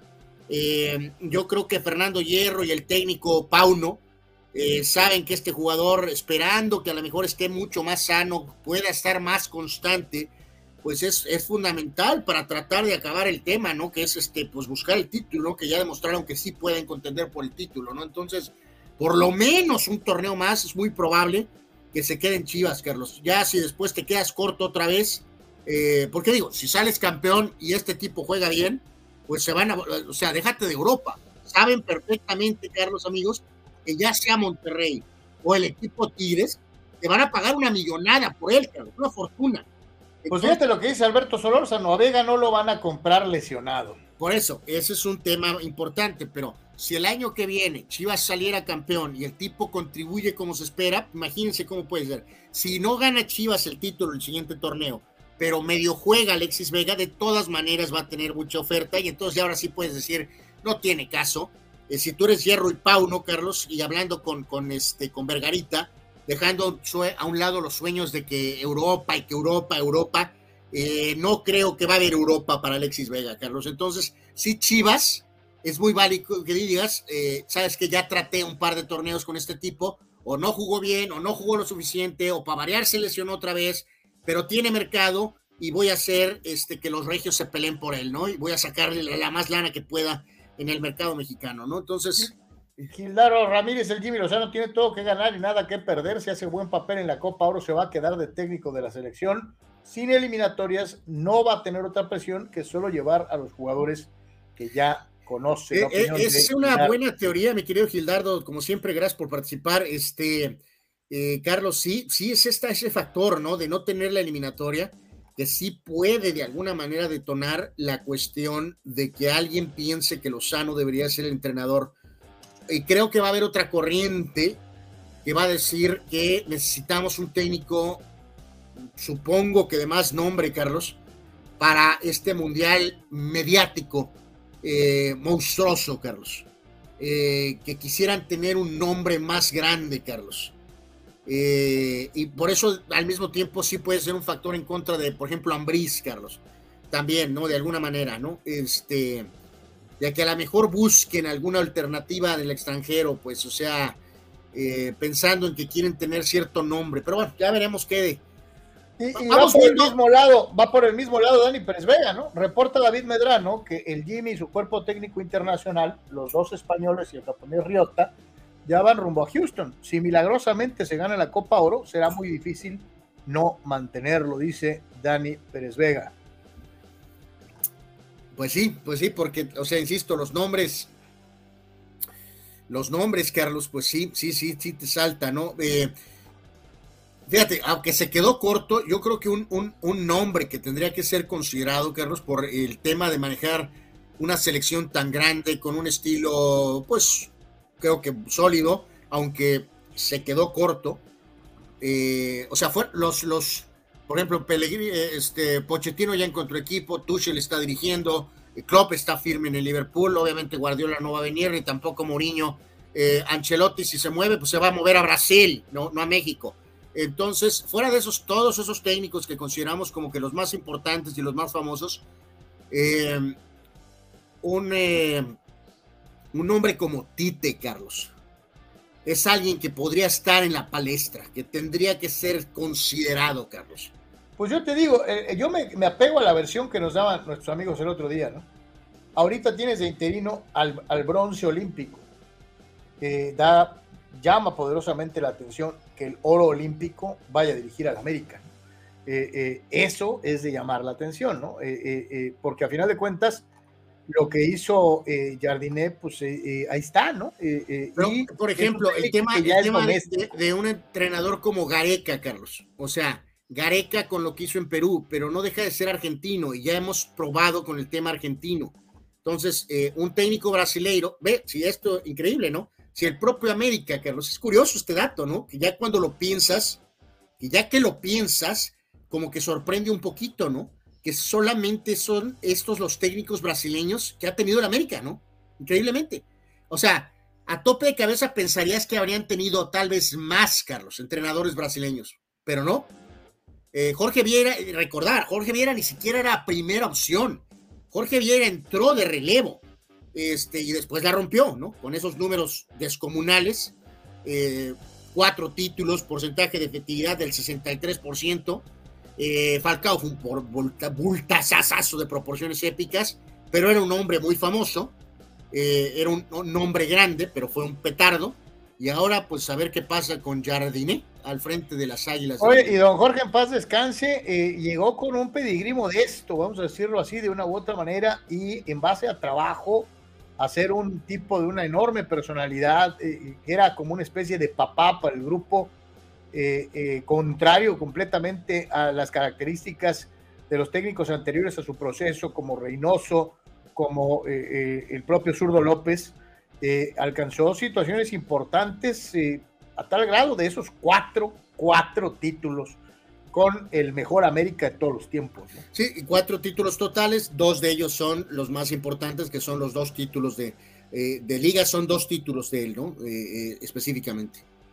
Eh, así que pues ahí están los números de Jardiné. Pero fíjate, le vuelvo a echarle, por ejemplo, el técnico este de, famoso de Bélgica, Carlos, eh, Martínez, por ejemplo, él se movió a Portugal, por decir algunos de los nombres. Entonces, a ver amigos, eh, ¿se acuerdan de alguno de estos otros técnicos relativamente de ahorita? El propio Bultazo, este, a mí yo no soy fan de él, el mentado muñeco, Carlos, ya ves, se sacó pues la lotería se sacó la lotería con ese exorbitante sueldo con el Olympique de Marsella. Eh, entonces, este, eh, fuera de Tite, que otro de estos técnicos, a lo mejor en el, en el, en el radar mundialista reciente, eh, ¿qué otro técnico realmente creen que pudiera estar en el radar del fútbol mexicano? El Bolillo Gómez, este. No, bueno, eso ya, eso, aparte el Bolillo, ya con todo respeto, ya es de generaciones para atrás, ¿no? O sea, ya. Pues bueno, pues ahí está, señores, señores. Este, eh, ayer, ayer uno de los nombres, Anuar, que, que traen los, los que se desviven por, por, por, por, los europeos, hay varios por ahí que traen lo de Luis Enrique. ¿eh? Ah, mira, eh, Toño Pasos brincó al mismo tiempo que lo estaba diciendo. Mira, ahí está. Por eso, pero lo que entiendo de lo último que tenemos de Luis Enrique es que hay una posibilidad de tal vez este, que vaya al PSG, Carlos. Eh, ¿Sabes cuánto le pagaría el PSG, Carlos? No, pues un dinero. Si le pagaron 8 al muñeco. Eh, exactamente, ese es un buen ejemplo. Si el Olympique de Marsella le pagó 7 u 8 a Gallardo, ¿cuánto creen que va a pagar el PSG por Luis Enrique? El doble. Pues no sé si el doble, pero por lo menos la mitad. O tres cuartas partes. Eh, así que sinceramente no, buen nombre Toño, eh, porque está en ese rango un poco de, lo que mencionamos con Tite, pues hasta cierto punto, ¿no? Pero sinceramente no, no, no, no, no sé, no creo que esté en el radar, ¿no? El buen Beto Solórzano dice hay que considerar los máximos logros de México que fueron con técnicos mexicanos, oro y bronce olímpico, ¿no? sí, Luis Fernando Tena y Jaime Lozano. Pues sí, es cierto. Por eso, por eso, Carlos, pero a ver, vamos eh, eh, echando ahorita para atrás tantito, ¿no? Eh, Aguirre, quieras o no, había tenido aquel primer título con Pachuca y, después ya sabemos toda la continuación de su carrera, ¿no? Manuela Puente había tenido ya un par de títulos cuando llegó su primera oportunidad, petardeó, volvió después de ganar más títulos, ¿no? La Volpe había puesto varios equipos, había sacado campeón a algún equipo. Manuela Puente también Mejía Barón había sacado campeón a Pumas, Carlos. O sea, no, vamos a ver, ¿quién me falta? ¿Quién me falta de los técnicos mexicanos? Porque e, eso es lo que le pega durísimo eh, al técnico Jaime Lozano, Carlos. No, por eso, pero es que eh, ahorita tú estás pensando necesariamente en el Jimmy. Yo te diría, algunos brincarían y dirían que Nacho Ambriz ya fue campeón. Por eso, incluyéndome a mí, Carlos, que soy no fan, no fan de Ignacio Ambriz independientemente de que el Jimmy Lozano gane la Copa de Oro y tenga el antecedente de trato con jugadores y este me parecería no correcto que se quede, Carlos, por encima de un técnico como Ambriz que ya logró por lo menos ser campeón de liga, Carlos, en, en nuestro torneo, que también fue auxiliar de Aguirre, años en Europa. O sea, si comparamos el palmarés de, eh, que dirigió a Chivas y América, Carlos, aunque sea no con los resultados idóneos. Eh, no es el momento del Jimmy Lozano, Carlos. Dice Raúl Seyer, ¿dónde quedó el director técnico de Arabia que le ganó a Argentina en el Mundial? Recuerdo que se le mencionó en México, ¿no? Ah, eh, dice Seyer. Sí, no, y es cierto. no, pero ya encontró chamba, Carlos. O sea, sí, no está disponible. Chava Sara te dice el mejor técnico de Sudamérica, su máximo fue el Marsella. Imagínense un técnico mexicano que no tiene cartel. Eh, y dice Toño Paso, si quieren un director técnico español, si no es en, eh, Luis Enrique, que vayan por Paco Gemes, ni la burla perdonas, Toño. Eh, Marco Verdejo, falta el Little Ice Table, dice Ojitos Mesa, creo que venía de ser campeón también con Toluca cuando le dieron la selección, ¿no? Y había sido campeón con Pachuca también, Marco. Mira, Carlos, fíjate, este, este nombre de Herb Renard, a lo que entiendo, ¿se acuerdan, amigos? Eh, está con las mujeres en Francia. Está con las mujeres en Francia. Pero, ¿de cómo saldría el cheque para traer a Herb Renard, Carlos? O sea, digo, tampoco. oye, y en un momento en el que están tan de moda los franceses en el fútbol mexicano. O sea, eh, ahí la dejo, o sea, de que se supone que dinero hay, pues dinero hay. Tite tampoco sería barato, ni remotamente. Este, eh, eh, entonces, pero bueno, pues es un hombre que ahí, Post Arabia Saudita, recuerden, está encargado de la selección femenil de Francia, Herb Renard. No, Rul Seyer, Paulo no, entra en la conversación, ni cerca. Ni cerca. Dani Pérez Vega dice jugadores de perfil bajo y nivel bajo con un director técnico de perfil bajo como el Jimmy Así que no es tan mala situación para como está el plantel, dice Dani. Eh, bueno, bueno, para ahorita, para ahorita. pero después de la, Copa, de Oro, pero pues? para el Mundial, estamos pensando en el Mundial, ¿eh? Sí, claro, claro, claro. Vámonos un día como hoy, 20, día 20, increíble, ya es 20 de junio. Ya es 20 de junio, señores y señores. Otra vez una fecha nutrida, Carlos, amigos, con un poco de todo entre obviamente el mundo de los deportes, pero también el mundo del cine, de la música o de, literalmente de la historia en general. Eh, iniciamos con el eh, actor Martin Landau. Eh, él nació en 1928, falleció en 2017. Una larga, larga carrera en, televisión y también en cine. se le recuerda, era un tremendo, tremendo actor Martin Landau. este actor en particular, también larga carrera, Carlos, muy carismático, no muy conocido, no, ni, ni, cerca de lo que fue Martin Landau. James Tolkien nació en el 31. ¿Te acuerdas del, del tirano? que era general, o sabrá Dios que era en la original de Top Gun. ¿Y te acuerdas del director tirano de Back to the Future? El que siempre andaba atrás de Marty McFly, que le decía claro, que claro. Eh, este señor de, poco cabello, ese actor, que ahí está en la parte media del lado izquierdo, ese actor es James Tolkien. Este, eh, que la verdad, de cómo olvidarlo, ¿no? Con sus posturas supuestamente siempre de, de hombre fuerte y hombre tiránico, ¿no? En fin, eh, el pelonzazo. Eh, sí, sí, la verdad que sí, nació en 31. Eh, Dani Ayelo, eh, actor, nació en 1933, neoyorquino.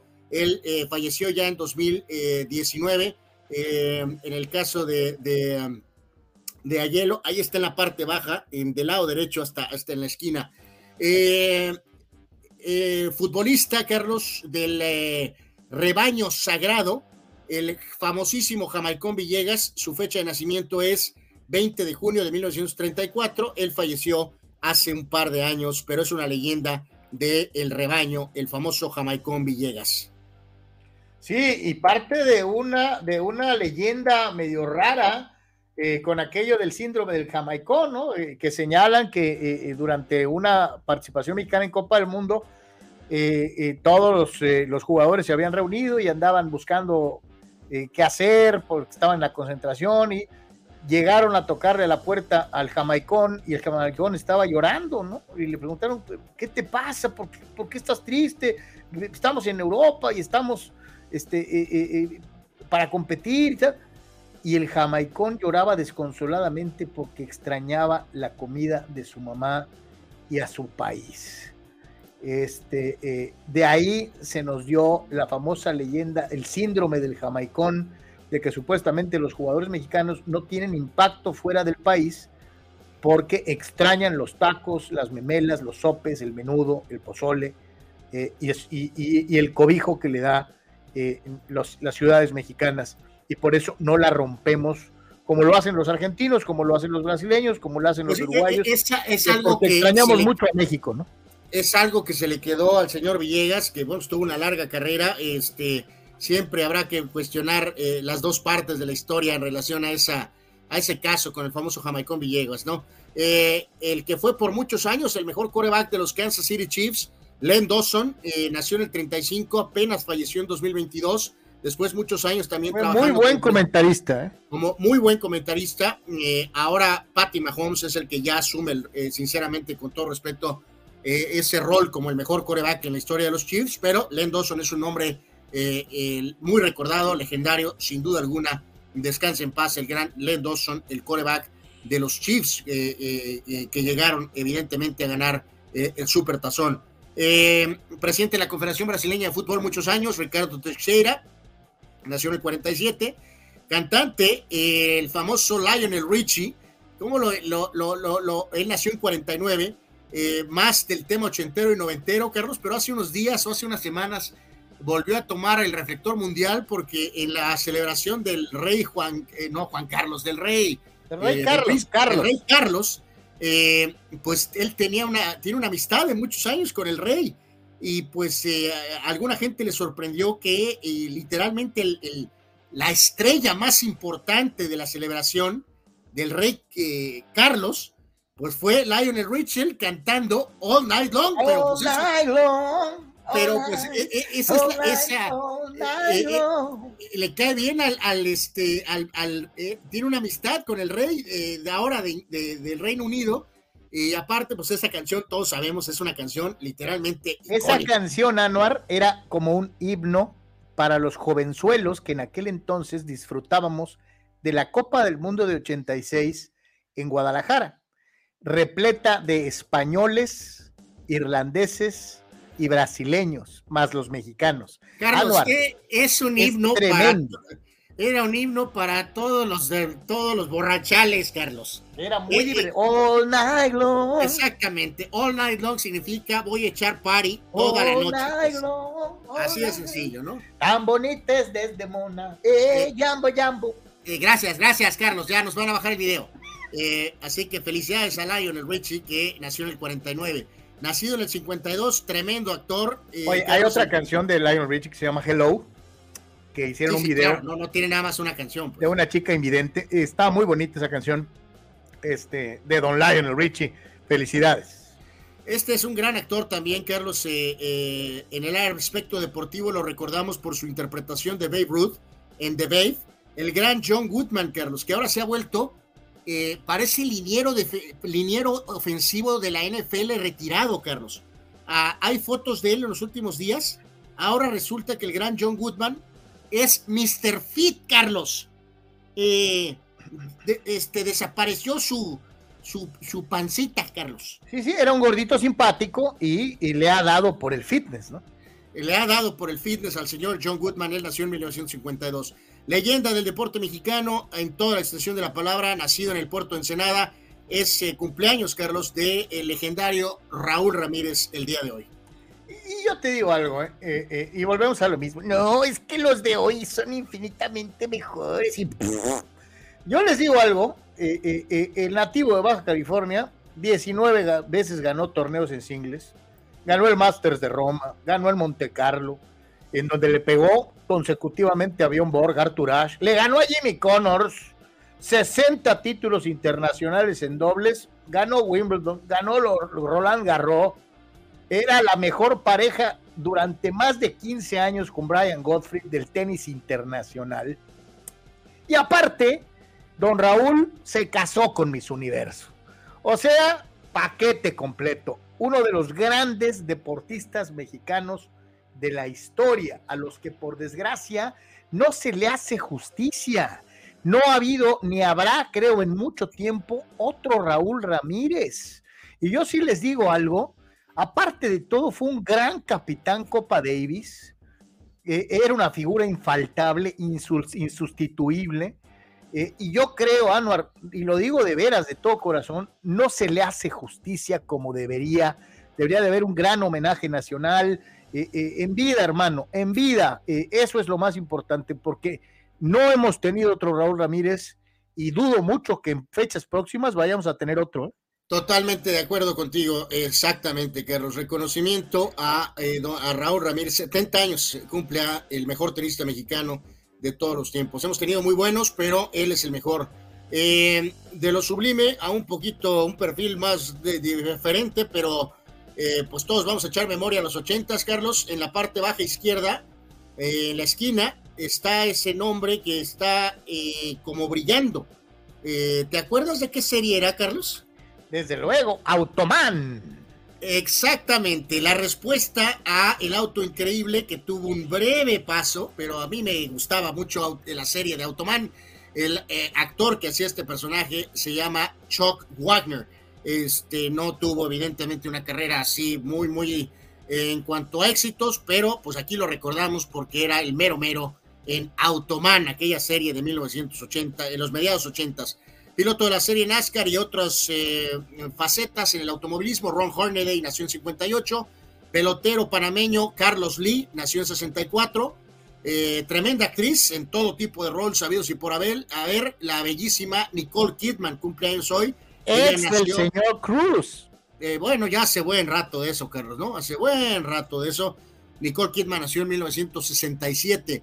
Director con conexiones a nuestro país, pero eh, norteamericano, obviamente, el famoso Robert Rodríguez, Carlos, el famoso mariachi original, algunas otras, eh, Sin City, la, la, película, la primera de Sin City es muy buena. Recientemente ha estado dirigiendo algunos capítulos de Mandalorian, eh, Robert Rodríguez, así que sí, se le reconoce sin duda alguna. Tenista norteamericano, Malibay Washington, nació en 69. Actor también en varios roles interesantes, Josh Lucas, nació en 71 Marco Verdejo nos hacía aquí alusión a este eh, jugador, Carlos, que en este caso es Rodney Rogers, mi querido Marco, que está ahí en la parte baja media con el, con el uniforme de los Clippers. y Marco tiene toda la razón, Carlos, fue un buen jugador, eh, power forward con los Clippers, lo recordamos, finales eh, noventas, o noventas o, finales noventas, en principios dos miles, que lamentablemente tuvo una cuestión de un accidente y terminó severamente pues lastimado Rodney Rogers, pero bueno, en fin, se le recuerda en su etapa como jugador en la NBA.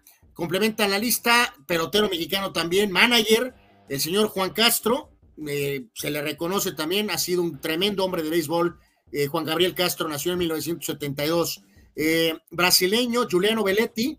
Belletti nació en 76, siempre se le va a recordar porque Belletti mete literalmente el gol, Carlos, de la diferencia en la Champions que van a, gana el Barca de Rijkaard al Arsenal.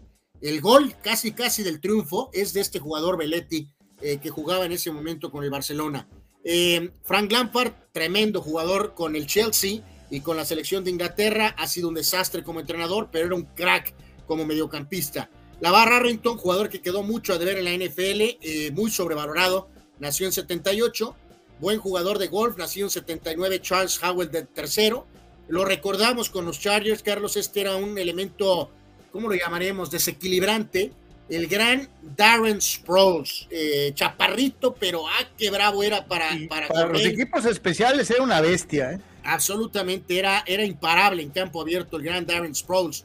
Uno de los grandes bultos en la historia de la NBA, eh, un grave error de un, gran nombre o hombre de NBA, Joe Dumas, Carlos, eh, pudiendo tomar a Carmelo Anthony para los pistones esos que eran buenísimos en los 2000 en lugar de tomar a Carmelo Anthony, tomó a Darko Milicic, bultazazo eh, que pues simplemente nunca pudo realmente eh, desarrollar como jugador eh, de básquetbol en general, ¿no? Quedó en eso, en una pues cuestión de prospecto. Eh, Caridu el ex defensa del Nápoles, que ahora juega en el Chelsea, nació en 91. Lucas Celarrayán, aquel mediocampista que estuvo en Tigres y que ahora lleva ya buen rato en la MLS, es el, se, la, se, hallarán, es al que habían dicho que venía Cholos y, se fue a Tigres, ¿no? Es correcto, y la verdad es que es un jugador que, pues, supuestamente por calidad debería de haber sido para mucho más, Carlos, que, evidentemente eh, casi casi terminar haciendo carrera en la MLS, ¿no? Eh, complementa la lista este delantero eh, portugués, Goncalo Ramos, el hombre que entró y metió esos tres goles en el Mundial, Carlos, cuando vino la polémica decisión del técnico Santos de, sentar a Cristiano y en el siguiente partido, que era el fundamental, pues ni siquiera tocó un balón. Eh, ahora, por cierto, en, este caso, ahorita vamos a hablar un poquito más del tema de Portugal en unos momentos con el tema de Cristiano Ronaldo. Así que ahí está la lista de 20 de junio. Vamos a la cuestión de fallecimientos y de hechos. Dice, fíjate, es una gran fecha. Un día como hoy, hace 25 años, se dio la jugada más icónica en la historia de la selección mexicana de fútbol. El vuelo maravilloso del chichicuilote volador eh, para meter el gol. Ahí lo teníamos con los otros eventos, sí. Este, y debutó el cadáver Valdés, que es uno de tus jugadores favoritos de todos los tiempos, Anuar Yeme. Eh, pues no, ni remotamente, buen tipo el cadáver, pero pues eh, sí, no, no está en mi lista de favoritos, no, ni remotamente. Dice Dani Arce, antes de entrarle a, la lista, dice Raúl Ramírez, Go del tenis mexicano, Hugo del fútbol, Chávez del box, ¿quién del base? Héctor Espino. No, señores y señores, el único e incomparable. Camiseta número 34, nativo de Chihuahua, Sonora, Fernando. ¡Eh! Toro Valenzuela. Todavía, todavía. Pero bueno.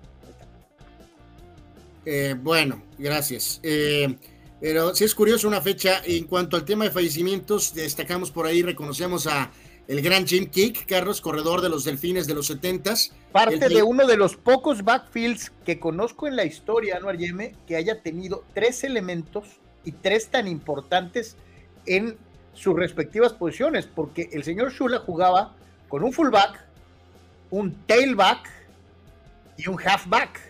Es decir, todavía usaba las tres posiciones con este equipo y con ese talento que se utilizaba en el fútbol americano colegial. Un backfield con tres corredores, algo impensable en la época moderna. Sí, no, no, ahora date de Santos que con uno, pero, eh, o, sea, dos hacen la labor de uno, ¿no? Ya ni remotamente que sean no, es que esa posición del tailback desapareció. Se quedaron con el fullback y con el, y con el halfback, ¿no? Jim Kick y con eh, Mercury Morris y con Larry Sonka, ¿no? Así que él falleció eh, hace tres años, Jim Kick, este, eh, que fue pues parte de ese gran backfield de los Delfines. En cuanto a eventos deportivos, en esta fecha se estrenó la icónica película de Chinatown que dirige Roman que dirigió Roman Polanski con Faye Dunaway y con Jack Nicholson al máximo de sus poderes. Es lo que te iba a decir. Este es tal vez el mejor Jack de la historia, ¿eh? junto con el de eh, Atrapado sin salida, ¿no? De eh, que son las dos mejores actuaciones de Jack, creo, en su historia. Absolutamente, son las mejores películas de todos los tiempos. Oye, espérame, este, pero ¿dónde dejaríamos As Good as, good as It Gets, ¿no? entre las grandes interpretaciones de Jack. Eh, no, bueno, pues, eh, eh, pero ya un poco más, más, más veterano, Carlos, ¿no? Hasta cierto punto, vamos a decir, un poco de, en una edad un poco más madura, ¿no? Acá está al máximo su poder, literalmente, Jack Nicholson en Chinatown. Si no lo han visto, altamente recomendable. Es un peliculón en toda la extensión de la palabra, es una de mis películas favoritas de siempre Chinatown con Jack Nicholson y con Faye Dunaway. Eh, otra de mis películas favoritas de todos los tiempos, Carlos, increíble, 50 años literalmente de la icónica, del masterpiece de Steven Spielberg, la icónica, y no tengo palabras por, para, eh, considerando que esa película la hicieron hace 50 años, Carlos, ridículo. Eh, y, y, dejar algo bien claro, ¿no? De una novela que había sido tan exitosa como después lo fue la película del autor Peter Benchley, Peter Benchley, ¿no? Totalmente. Tiburón, la película original con Roy Scheider, con Robert Shaw, con Richard Dreyfuss, eh, eh, basada en esa novela. Ah, no, la sigues viendo, me refiero a la 1, a la original, a esta, y no le ha ganado el tiempo, ¿eh? eh sigue siendo tan buena como al principio hay mucha gente que ah, decía, no, pero es que no se ve el tiburón, querían CGI y todo ese rollo de hoy en día. Y eso es lo que hace gigantesca a esta película, que el tiburón sale muy poco. Durante los primeros cincuenta y tantos minutos de película nunca sale el tiburón y lo único que distingue la presencia de la bestia es la inolvidable música de John Williams eh, eh, que, que sigue sonando en la cabeza de todo el mundo cuando va al mar, aunque no lo quiera eh, pensar. Eh, eh, es una película que, reúne tantas cosas, eh, fotografía, actuación, el trabajo para no mostrar el tiburón, la, música, es un peliculón inolvidable. Sí, fíjate que de manera radical, pero como siempre nuestro gran Abraham Mesa dice, comparar tiburón contra megalodón es como comparar a Tom Brady contra Montana. Bueno, no tanto, no, ni remotamente, mi querido Abraham, pero tienes toda la razón si comparas la original de hace 50 años, que es Tiburón, con la Basofia, que es Megalodón, con eso podemos eh, ilustrar eh, claramente, ¿no? Así que, pues obviamente, Tiburón también una de las películas más importantes de la historia, auténticamente. Eh, la lista sigue con, en el tema deportivo, la Checoslovaquia, pues que ya no, ya no hay Checoslovaquia, le ganó la Euro, la Eurocopa del 76 a Alemania en penales, 5 a 3 en la tanda de penales, que fue una sorpresa, Checoslovaquia siendo campeón, derrotando a Alemania, bueno, a la Alemania todavía del oeste. En esta fecha del 80, uno de los grandes triunfos de Roberto Durán, probablemente el más importante, Carlos, ¿no? Cuando le ganó a Sugar Ray Leonard, eh, esto en el 80 en Montreal, eh, después volverían a pelear con el famoso no más, pero en ese momento eh, Durán le ganó a Leonard, ¿no? No, y sin discusión, ¿eh? La puedes volver a ver y es clarísimo que el panameño se llevó la victoria. Totalmente. Uno de los momentos más icónicos del US Open de golf que acaba de celebrarse. Tom Watson, tremendo jugador, su único US Open, venciendo a Jack Nicklaus. Por ahí tiene en el camino uno de los tiros más icónicos en la historia del golf, Tom Watson, eh, que le permitió ganar ese, ese US Open. El momento icónico también, el tripit de los Bulls, el primero, con la victoria de los Chicago Bulls ante los Soles de Phoenix de Charles Barkley. Obviamente Michael MVP en esta fecha, pero del 93 se coronaban los Bulls en ese primer tripit. En esta fecha, en 93, empate a uno México-Argentina en Copa América en primera ronda. Volverían a jugar, obviamente, en la final. Este partido quedó empatado a uno. El gol fue de David Patiño, pase de Hugo Sánchez en un mandruguete y Patiño metió el gol fulminando a Goico Echea. En esta fecha del 94, eh, mucho recuerdo haber visto este show, Carlos, eh, en Guadalajara porque eh, pues solo como medio conocías o escuchabas un poco de lo que hacía Howard Stern, Carlos. Y mucha gente conocimos un poco más de Howard, eh, siguiendo por, por, pues por la vieja parabólica o, por algunas razones, a Howard Stern en televisión, en su show, en aquel canal que creo que todavía sigue, ¿no? Todavía sigue, ¿no? El de E! Entertainment Television. Sí, todavía. Ponían eh, un como resumen del programa de Howard eh, a las 11, 11 y media de la noche. Ah, qué divertido era Ahora eh, Howard Stern ha cambiado, lamentablemente se ha vuelto un activista eh, del Partido Demócrata, desafortunadamente, pero, pero en aquellos tiempos era completamente irreverente, era un rebelde sin causa y se aventaba cada puntada. era, era una cosa especial Howard Stern en aquella época. precisamente en esta fecha del 98, Carlos, lo que dices tú, el churrasazo, ahí está en la parte baja izquierda, el churrasazazo el churrazo, pero churrazazazo, churrazo, churrazo de el chicocolote o volador o no sé cómo se llame eh, en el gol ante Bélgica, un recurso de Blanco, se aventó Carlos, literalmente, se aventó, se aventó. Ah, no, se necesita ser un genio para pegarle a pata cambiada, eh, eh, lo hizo extraordinariamente bien Guatemus. Le, doy el crédito por pelear el balón, por aventarse Carlos, estiró la pierna y el balón hace contacto con el pie y de rebote se mete, ¿no? Esa es la realidad de ese gol del ahora político Cuauhtémoc Blanco, ¿no? Y eh, cerramos con la lista en el 99. Payne Stewart ganaba el US Open, eh, venciendo por un golpe a Phil Mickelson. Aquí la gran tragedia, Carlos. Ahí está Payne Stewart a un lado de la foto de Cuauhtémoc abajo. con su boinita. Eh, pues lamentablemente fallecería poco tiempo después cuando su avión, pues tuvo un problema de que se descompensó, todos los eh, pasajeros pues literalmente se durmieron y el avión se cayó. Así de sencillo, lamentablemente falleció poco tiempo después de eso el gran Payne Stewart, eh, de manera muy trágica, ¿no? Y en el 2006, Miami con el Shaq y de One Wade le ganaban a los Mavericks para obtener el título de la NBA. En 2013, los Spurs eh, perdían ante Miami de LeBron James el título espaldas con espaldas de Miami con LeBron. Y en esta fecha, en 2019, draft de la NBA, eh, el petardo, hasta ahora petardo, Sion Williamson, era tomado primero por los, hechos este 20 de Fíjate, hay, hay mucha participación de nuestros amigos. Dice Manuel Cepeda, la película Private Parts eh, es una buena película autobiográfica de eh, el buen Howard, ¿no? dice Abraham. De hecho, es muy, muy, muy divertida muy divertida y es muy buena película. y yo me identifico mucho con, con, con, eh, eh, las batallas contra los directores de programación y contra... E, es muy divertido. Sí, eh, que todos, pues, de hecho tú y yo llegamos a utilizar, tomamos prestado vía Howard el personaje de este nefasto directivo de la WNBC que enfrentaba a Howard. De Pig Vomit. Como Pig Vomit en la película. En la vida real, el nombre que Howard le puso era Pig Virus pero en la película se llama Pig Vomit, ¿no? Pero eh, bueno, pues todos hemos batallado a veces con ese superior de arriba que pues es una nulidad, ¿no? Y está ahí pues porque sabrá Dios por qué, ¿no? Habrá mesa y Entertainment Television era un super canal como lo era MTV, ahora son nivel megadolón revuelto Absolutamente de acuerdo, totalmente de acuerdo. Totalmente Víctor Leiva te cae encima y lo aparte, aparte lo respaldo. Eh, no la juegues, Anor, ya me gritaste ese gol de blanco, no lo puedes negar. Ah, no lo puedo negar, sí, lo, ultra grité. Víctor Baños, ¿cómo olvidar nuestro Mexican Joss Tintorera eh, con el fallecido Andrés García? Sí, como no. Bueno, bueno. y, la película no está nada mala, Víctor, ¿eh? Este, a mí me gusta. La novela de Ramón Bravo es muy, muy buena.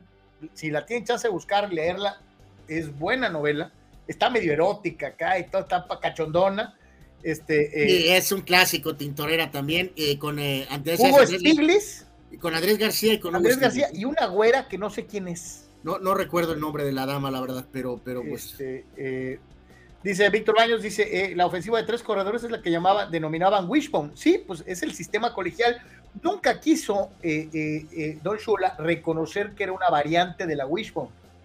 Pero, este, pues básicamente es lo que era, ¿no? Aunque, aunque Don Shula, en paz descanse, no le quisiera poner así, ¿no? Porque él decía que él había diseñado eh, la ofensiva. La verdad es que era una wishbone disfrazada. No, oye, eh, Carlos, eh, esto es una aberración de Daniel Arce. Literalmente, esto es una blasfemia, Dani. No, no, no, comparar a Tiburón con Sharknado, no manches, qué cosa. la realidad es que Tiburón 4, que es tu favorita, que, ves cada vez que hay un mal partido. yo no tengo ningún problema con ninguna película de Tiburón, es correcto. Eh, eh, tiburón 4 es mejor que cualquier Sharknado, y eso ya es decir mucho. De, hecho, es correcto. Porque Tiburón 4 es malísima. Pero, recuerden que Tiburón 4 es el, este, el tiburón que tenía poderes psíquicos. Este, bajó desde acá, desde Martha's Vineyard, en la costa este de Estados Unidos y con los poderes mentales que tenía el tiburón, siguió a la familia Brody a las Bahamas. Sí, sí, increíble, ¿no? Oye, aquí pregunta el propio Abraham Carlos sobre el tema de Leonard, que si tenía, ¿por qué tenía resentimiento Leonard con Chávez? Eh, sobre todo dice cuando, cuando Taylor, no sé si tengo tan fresco esto, Carlos, pero ¿eh? Eh, mi querido Abraham, pues si hay algún detalle que has palpado, pues puede ser un factor de ego, tal vez, eh, puede ser, pero no, no tengo tan presente esto, ahora sí que una, una disculpa en, en, por qué si Leonard ha dicho algunos comentarios tal vez, o hizo comentarios a lo mejor no muy favorables para, para Chávez, eh, pero, pero no, no tengo alguna este, específica, ¿no? Víctor Baños, el esposo de Nicole Kidman, actual, es el músico Kid Urban, curiosamente también más bajito de estatura que ella, eh, más bajito de estatura que ella, al igual como lo era Tom Cruz. Dice, es que es un mujerón. Eh, pues sí, vaya, vaya que es correcto. yo, creo que Nicole Kidman y, y, Gina Davis, mujeres altísimas, eh, y obviamente cualquier vato se veía chaparrito a su lado, ¿no? O sea. Aquí preguntaba el gran Juan Antonio Pitones. Saludos, Juan, siempre pendientes de todos tus posts y todo lo que nos pones en Twitter, Juan. Eh, dice, gracias a Joss, pues Just 2, Just 3D, Just 4, La Venganza y después Deep Blue Sea, que no está tan mala, se tragan al pobre Samuel L. Jackson de manera brutal. Y ahora, y ahora The Meg, y The Meg ya va a tener su segunda película, por cierto, ¿no? Fíjate, Manny Cepeda dice, se acuerda de 1947, fue asesinado Boxy Siegel en Beverly Hills, el polémico mafioso estadounidense que puso el primer casino en Las Vegas, el Flamingo. Hay una película sobre su vida que realizó Warren Beatty. A mí me gusta muchísimo esa película y el personaje por sí mismo es eh, extraordinario, muy amigo eh, eh, de los del Capi, de Tutti Capi, que era Lucky Luciano, y muy amigo también de Mayer Lansky, que son los tres grandes nombres de la mafia italiana de aquella época en los Estados Unidos. Este, y sí, a Boxy, que por cierto le reventaba que le dijeran Boxy, llegó hasta, dicen que hasta matar gente porque le decían así, este, pues se le quedó. Y te digo algo, si no hubiera sido por la visión de Siegel, probablemente Las Vegas no hubieran existido como lo conocemos. Fue él y el empuje para aferrarse a poner un casino en medio de la nada, que Las Vegas existe. Esa es una realidad eh, incontrovertible de una u otra manera. Dice Chava Zárate, ¿cómo la ven que el mejor portero de la historia de CONCACAF, Keylor Navas, no va a jugar nuevamente la Copa Oro. ¿Qué dirán aquí en México si un jugador no quisiera jugarla? Lo, despedazan, así de sencillo, ¿no? Eh, Dice Víctor que era Claudia Islas, la güera de Tintorera. Eh, no, era una norteamericana, mi querido, este, mi querido Víctor. Ahorita, ahorita te voy a dar el nombre correcto. Se llamaba Susan George. Susan George, ya la encontré se llamaba Susan George. Eh, eh, dice Juan Antonio, ese título de Miami, ese título de Miami evitó que San Antonio quedara 6-0 en, en, victorias, en títulos. Eh, sí, pues sí, sí, sí, sí, sí, importante ahí, mi querido Juan. Raúl también pone otro nombre con el tema del beisbolista GOAT de nuestro país. Él propone a Vinicio Castilla. Eh, yo mencioné a este señor Espino y pues tú te fuiste con el 34 del 81, ¿no? Manny Cepeda, ese chichicuilotazo de blanco tiene como extra el carrerón del cabrito, el pase de Ramón, la reacción del portero belga de Wild, los brincos de Peláez y la caída de pompas del Cuau en el pasto de Burdeos, dice el buen Manny Manny. Momento icónico en toda la extensión de la palabra. Fue y no puede, no puede quedarse con las ganas, Víctor, y dice, de todos modos, Claudia Islas era guapísima. Eh, eh, bueno, es que es correcto. Eh, por aquí el propio este, Juan Antonio nos dice... Ve, a Fidel, Manuel, ve a Fidel, ya no... No, no, no, no, no, no, no, no, digo, o sea, este... Juan Antonio también nos hacía mención de este actor George Lucas, ¿no? Que sale en la película de Ford y Ferrari, es el que le hace de este personaje Vivi, que era como la especie del, del, malo, y eh, Ruth Sayers le da su crédito a, a Sproles, dice, tuvo su recompensa más adelante, ganó un anillo con los Eagles, siendo fundamental para el campeonato, ¿no? Otro de esos que ganaron después de salir de las redes de San Diego eh, de alguna manera, ¿no? Dice Abraham Mesa, Leonard dijo en su momento que Chávez no le duraba ni cuatro rounds a Taylor porque Chávez no tenía la capacidad para pelear contra Taylor. El mismo Chávez, siempre que se lo topa, se lo recuerda a Sugar Ray. Buena memoria, mi querido Abraham. Oye, eh, ponía por aquí el buen Sock, Carlos, eh, este, lo, que él quiere que contratemos al interino del interino de Estados Unidos, dice. ganó la Nations League, le sacó el mejor rendimiento a sus jugadores y conoce a los mexicanos y es barato, bueno, este es una opción, supongo. Eh, y, Manuel Cepeda apoya a Víctor Baños. De acuerdo con Víctor Baños, Claudia es la será guapísima. Eh, aquí está medio eh, saludos a Fabián Carlos Rodríguez, que él propone a Herrera, pero pues que con la condición de que sale, salga campeón con Cholos este año. Holy moly. No, pues eso, eso, eso es un milagro, casi casi sería un milagro. Este, en fin, y Chava Zárate por acá mencionaba, pues el caso de Almeida, que creo que es un nombre también que tendría que ser considerado. No, San Pauli es un petardo, no, no, no, no, no, San Pauli, no manches. Eh, eh, eh, sí, la neta, no, pero este. No sé si leímos este de Julio, Carlos, Julio Aguilar, dice, para mí Lozano debería de quedarse, pero con el siguiente director técnico como auxiliar, ok, eso es razonable pero lo debería de ser, pero la, para que creo que creo que dice que debería ser Almada eh, y lo y sano trabajar con él. Yo lo de Almada, Julio, no, lo veo, no lo veo. Eh, eh, no, yo, yo, yo no lo, yo no lo, yo no lo veo así. Y te digo, si tuviéramos que decantarnos por un, por uno de los, de los técnicos extranjeros que han tenido éxito en México, mi primera opción, sin duda, sería Almeida. Eh, eh, absolutamente, ¿no? Eh, Alberto Solórzano nos ponía por aquí de lo de Ambriz, que se tiene trayectoria europea con Aguirre, agregándole que incluso fue capitán de la selección mundialista. Este, o sea, pues sí, sí, sí, sí, sí, sí, sí, Ambriz. Ambriz es el mejor candidato mexicano, Carlos, que hay. post Copa de Oro, pues, ¿no? Ya antes a la pausa, pues digo, ya que andaban este, acá con buena memoria, tanto, tanto Víctor Baños como Manuel Cepeda, pues este, les compartimos, como no, con gusto. Eh, ahí está la eh, guapísima Claudia Islas en sus tiempos.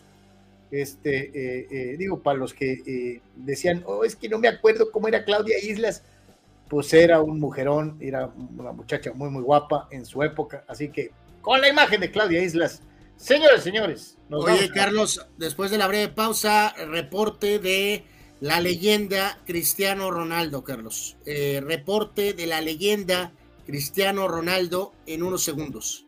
Hacemos pausa, regresamos, es Deportes.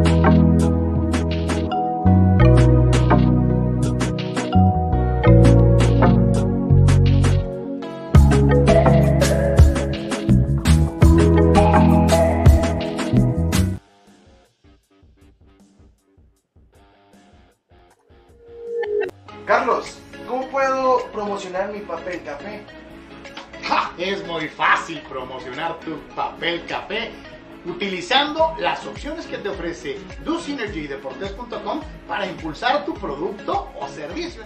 Puedes tener una sección fotográfica o de video, puedes tener un landing page o publicidad absolutamente efectiva en Google Ads y en Facebook Ads. Todo desde 299 dólares. DoSynergy Deportes te da la mejor opción para impulsar tu producto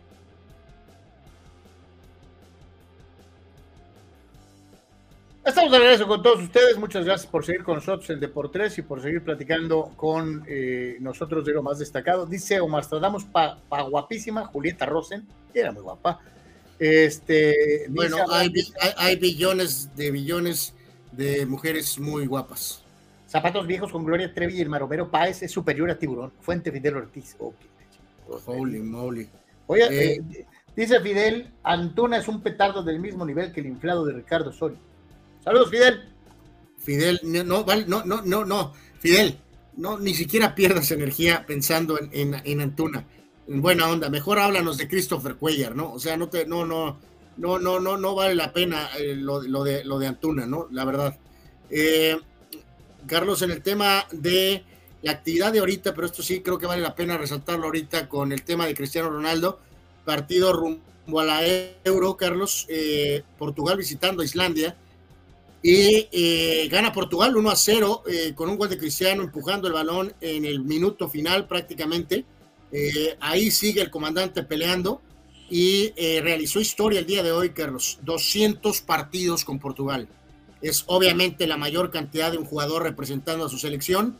200 partidos con Portugal. E incluso recibió antes del partido su placa como récord Guinness, Carlos. 200 partidos y lo hace en estilo el gran veterano, con el gol del triunfo de su selección en contra de Islandia. Así que, eh, pues ahí sigue, ahí sigue el comandante en la, en la lucha, eh, imponiendo marcas, imponiendo récords y marcando diferencia todavía a estas alturas del partido. Dice Eduardo Sandiego, 200 partidos con su selección de Cristiano, es un jugadorazo de época y hasta del siglo, dice Víctor Baños con gol de CR7, ganó Portugal de los últimos bailes de esta leyenda eh, hablando acerca de lo que hace don Cristiano Ronaldo, que aparte de ser ultra recontrarti mega millonario, eh, aparte es el man de seguidores en Instagram, eh, también tiene un récord de Twitter, etcétera, etcétera, etcétera. y en el tema de Portugal, que obviamente los 122 goles es la máxima marca como jugador representando a cualquier selección, 200 partidos, campeón de la Euro, Nations League, cinco mundiales, marcando en cinco de ellos y eh, máximo goleador en el histórico en las fases de la entre muchos otros récords. Por eso, por eso es una leyenda, ¿no? Eh, eh, aquí rápido en el tema del automovilismo, el fin de semana en Indy ganó Alex Palau, es el que está llevando ahorita la batuta en Indy. Hay que buscarle por otro lado, porque lo de la Fórmula 1 está, pero para llorar, esa es la realidad de las cosas. Y a veces se nos olvida, Carlos, que aquí está Pato Ward, ¿no? que es un piloto mexicano también, que terminó en el tercer puesto y ahí está en la pelea de alguna manera en Indy. Es una opción definitivamente a lo mejor un poco compleja de seguir porque no tiene ni remotamente eh, el, reflector que llegó a tener en aquellos años cuando teníamos a, este, Adrián Fernández o a Michel Jordain. Pero, pero bueno, eh, eh, como en la Fórmula 1 ya sabemos que va a ganar Verstappen, pues acá al menos hay dos o tres, cuatro, cinco opciones por carrera, ¿no? Y está el mexicano Pato Ward. En NASCAR no corrieron, vuelven este fin de semana en Chicago y también recordar, obviamente, que ahí está Daniel, este, Daniel Suárez, que es también un buen piloto mexicano en la serie NASCAR, ¿no? Ni modo, es la realidad. Hay que buscarle por otro lado, porque pues en la F1 ahorita estamos, insisto, mal. Y Raúl Sayers inmediatamente trata de, de empujar la agenda anticristiano y dice, seguro también tiene el récord de goles marcados de penal. Eh, no, ese lo tiene el señor Messi, eh, ya lo hemos documentado ampliamente. Messi tiene más goles de penal y tiene más fallas de penal que Cristiano Ronaldo, ¿no? Sí, Raúl, este, yo sé que es doloroso, pero este, e, eso de Penaldo eh, fue creado por un grupo de envidiosos este, de Cristiano que siempre eh, tratan de, de mentir en relación a la cantidad de goles anotados por penal, ¿no? Este, no ya lo hemos dicho ampliamente, el propio Mesías pues ya hizo su chamba, es el segundo mejor jugador de la historia, probablemente atrás de Pelé, eh, no probablemente, con toda seguridad atrás de Pelé, y este en el caso, eh, pues yo te reitero, ¿no? Para mí Cristiano está eh, cuarto en esa lista, Pelé, Messi, Maradona y Cristiano, ¿no? para antes de que me salgas con que Messi es campeón del mundo, sí, ya lo sé que es campeón del mundo, hace seis meses prácticamente, pero eso no merma, Carlos, que le quieran tundir a Cristiano, Carlos, y demeritar su carrera eh, por cuando nadie está eh, dándole nada a Messi, ¿no? Ya sabemos lo que Messi ha hecho y en qué lugar está, pero eso no significa que no reconozcas lo que Cristiano Ronaldo ha hecho. Oye, Anuar, eh, en otro orden de ideas te pregunto, ¿qué, ¿qué, se te viene a la mente cuando escuchas el apellido Yastremski? No, no, pues auténticamente pienso en béisbol de antaño, Carlos, es la verdad. Es un, es un, es un apellido que, te, como que te hace pensar hacia atrás, ¿no? Eh, pues sí, pero da la casualidad de que no fue precisamente Karl Jastrensky, sino fue Mike Jastrensky el que ayer con cuadrangular de tres carreras le reventó el Océano Pacífico por la zona de Makovikov a los Padres San Diego. Ganaron los gigantes siete carreras por cuatro, partido que estábamos platicando al inicio del programa eh, que duele para el equipo sandieguino de una u otra manera. El hombre de la victoria fue Camilo Doval, el derrotado fue Raymond Kerr dentro de lo que fue este partido.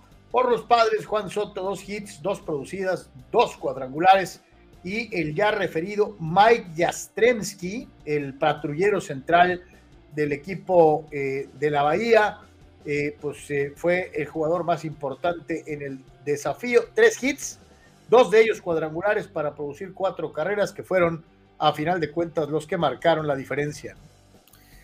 Sí, sí, todos esos son, vamos, reiteramos, los números básicos por encima, ¿no? Eh, la realidad es que este juego se escapó, Carlos, ¿no? Y este, pues ya lo decías, es, este juego duele, duele, duele fuerte, porque este es un rival absolutamente directo. Estamos ya 20 de junio, eh, no puedes andar con que voy a remontar y que voy a remontar y que voy a remontar y que Arizona se va a caer y que Gigantes se va a caer. No se van a caer, Carlos. Entonces, eh, este tipo de partidos son los que más adelante en la temporada, eh, si las cosas no salen, vas a decir, ay, ay, ay, eh, ¿en dónde se nos fue el camino? Pues en juegos como este de ayer, ¿no? Estabas 4 a 2 adelante, traían el tema de que no podían usar a todo mundo, que por la cuestión de días consecutivos de lanzar, ya no lo comentaba el gran Dani Pérez Vega. Eh, García sí, evidentemente, tiene severos problemas. Sí es uno de esos pitchers que, que ama, en este caso, eh, el manager Melvin Carlos, y darle crédito a estos aguerridos polainescos gigantes que simplemente con un rol, eh, un roster, con un lineup modesto en general, con Gabe Kapler de manager, otra vez están peleando, otra vez están contendiendo. Eh, ¿Te acuerdas que intentaron firmar a Correa, Carlos? No se pudo eh, por X o Z y ahí están otra vez causando problemas los gigantes. Se les tiene que dar todo el crédito, ¿no? Entonces, eh, híjoles, se fue, se escapó este juego de ayer, se escapó totalmente para los padres. ¿no? Para hoy, Seth Lugo, tres ganados, tres perdidos en contra de nada menos y nada más que Anthony Desclefani, cuatro ganados, seis perdidos en eh, la continuación de esta serie para los padrecitos. Pues ya y fíjate que ahí hay que ganar el que sigue, ¿no? Hubo una jugada clave en home, Carlos, donde el otro día con el gran tiro de Tatís y el gran complemento de Nola, ¿no? El famoso Nola que no le pega ni al mundo en este caso estuvo una jugada crítica donde Soto tira también perfectamente a home y en este caso Gary Sánchez creo que no hace el trabajo Carlos en home para en ese momento haber hecho el out, ¿no? O sea, no puede controlar el tiro de Soto. que hay que dejar esto bien claro. Muchas veces un buen catcher defensivo no es un gran bateador o viceversa. Un buen bateador no puede cubrir todas las eh, necesidades de un, de un buen catcher, ¿no? Eh, ya sea tirando a las bases o cubriendo bloqueando el home, ¿no? Pues sí, o sea, vamos, en este caso, pues son, son, son jugadas básicamente y, en este sentido, este, pues bueno, no hay, este, eh, eh, pues fue, fue, una jugada muy importante eh, en el partido, ¿no? Fíjate, aferrado, esta la trae Chava Zárate desde hace algún tiempo eh, dice confirmado que el Malayo Mora se va a ir a la selección de Malasia, aunque le arda Gerardo, Malasia es más grande que el Atlas. Por cierto, ganó 10-0 a Papúa y Nueva Guinea en sus partidos eliminatorios. Yo no he escuchado eso, Chava, a ver si me puedes mandar la eh, Sí, dinos confirmado por quién, confirmado por quién. Según yo, estaba pensando en el Atlas y en lo que va a suceder. No, no, yo la verdad no he escuchado una versión que lo ponga eh, de regreso en Malasia, en la selección, en la selección malaya de fútbol, nada por el estilo. Eh, hablando precisamente de la situación de lo que es el, el, el algunas notitas eh, adyacentes dentro de lo que fue la jornada del día de ayer, ¿no?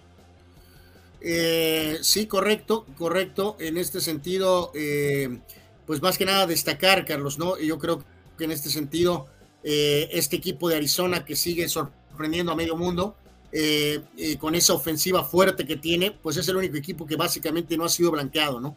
Este, literalmente en toda la campaña, ¿no? y creo que eso nos dice mucho, ¿no? evidentemente.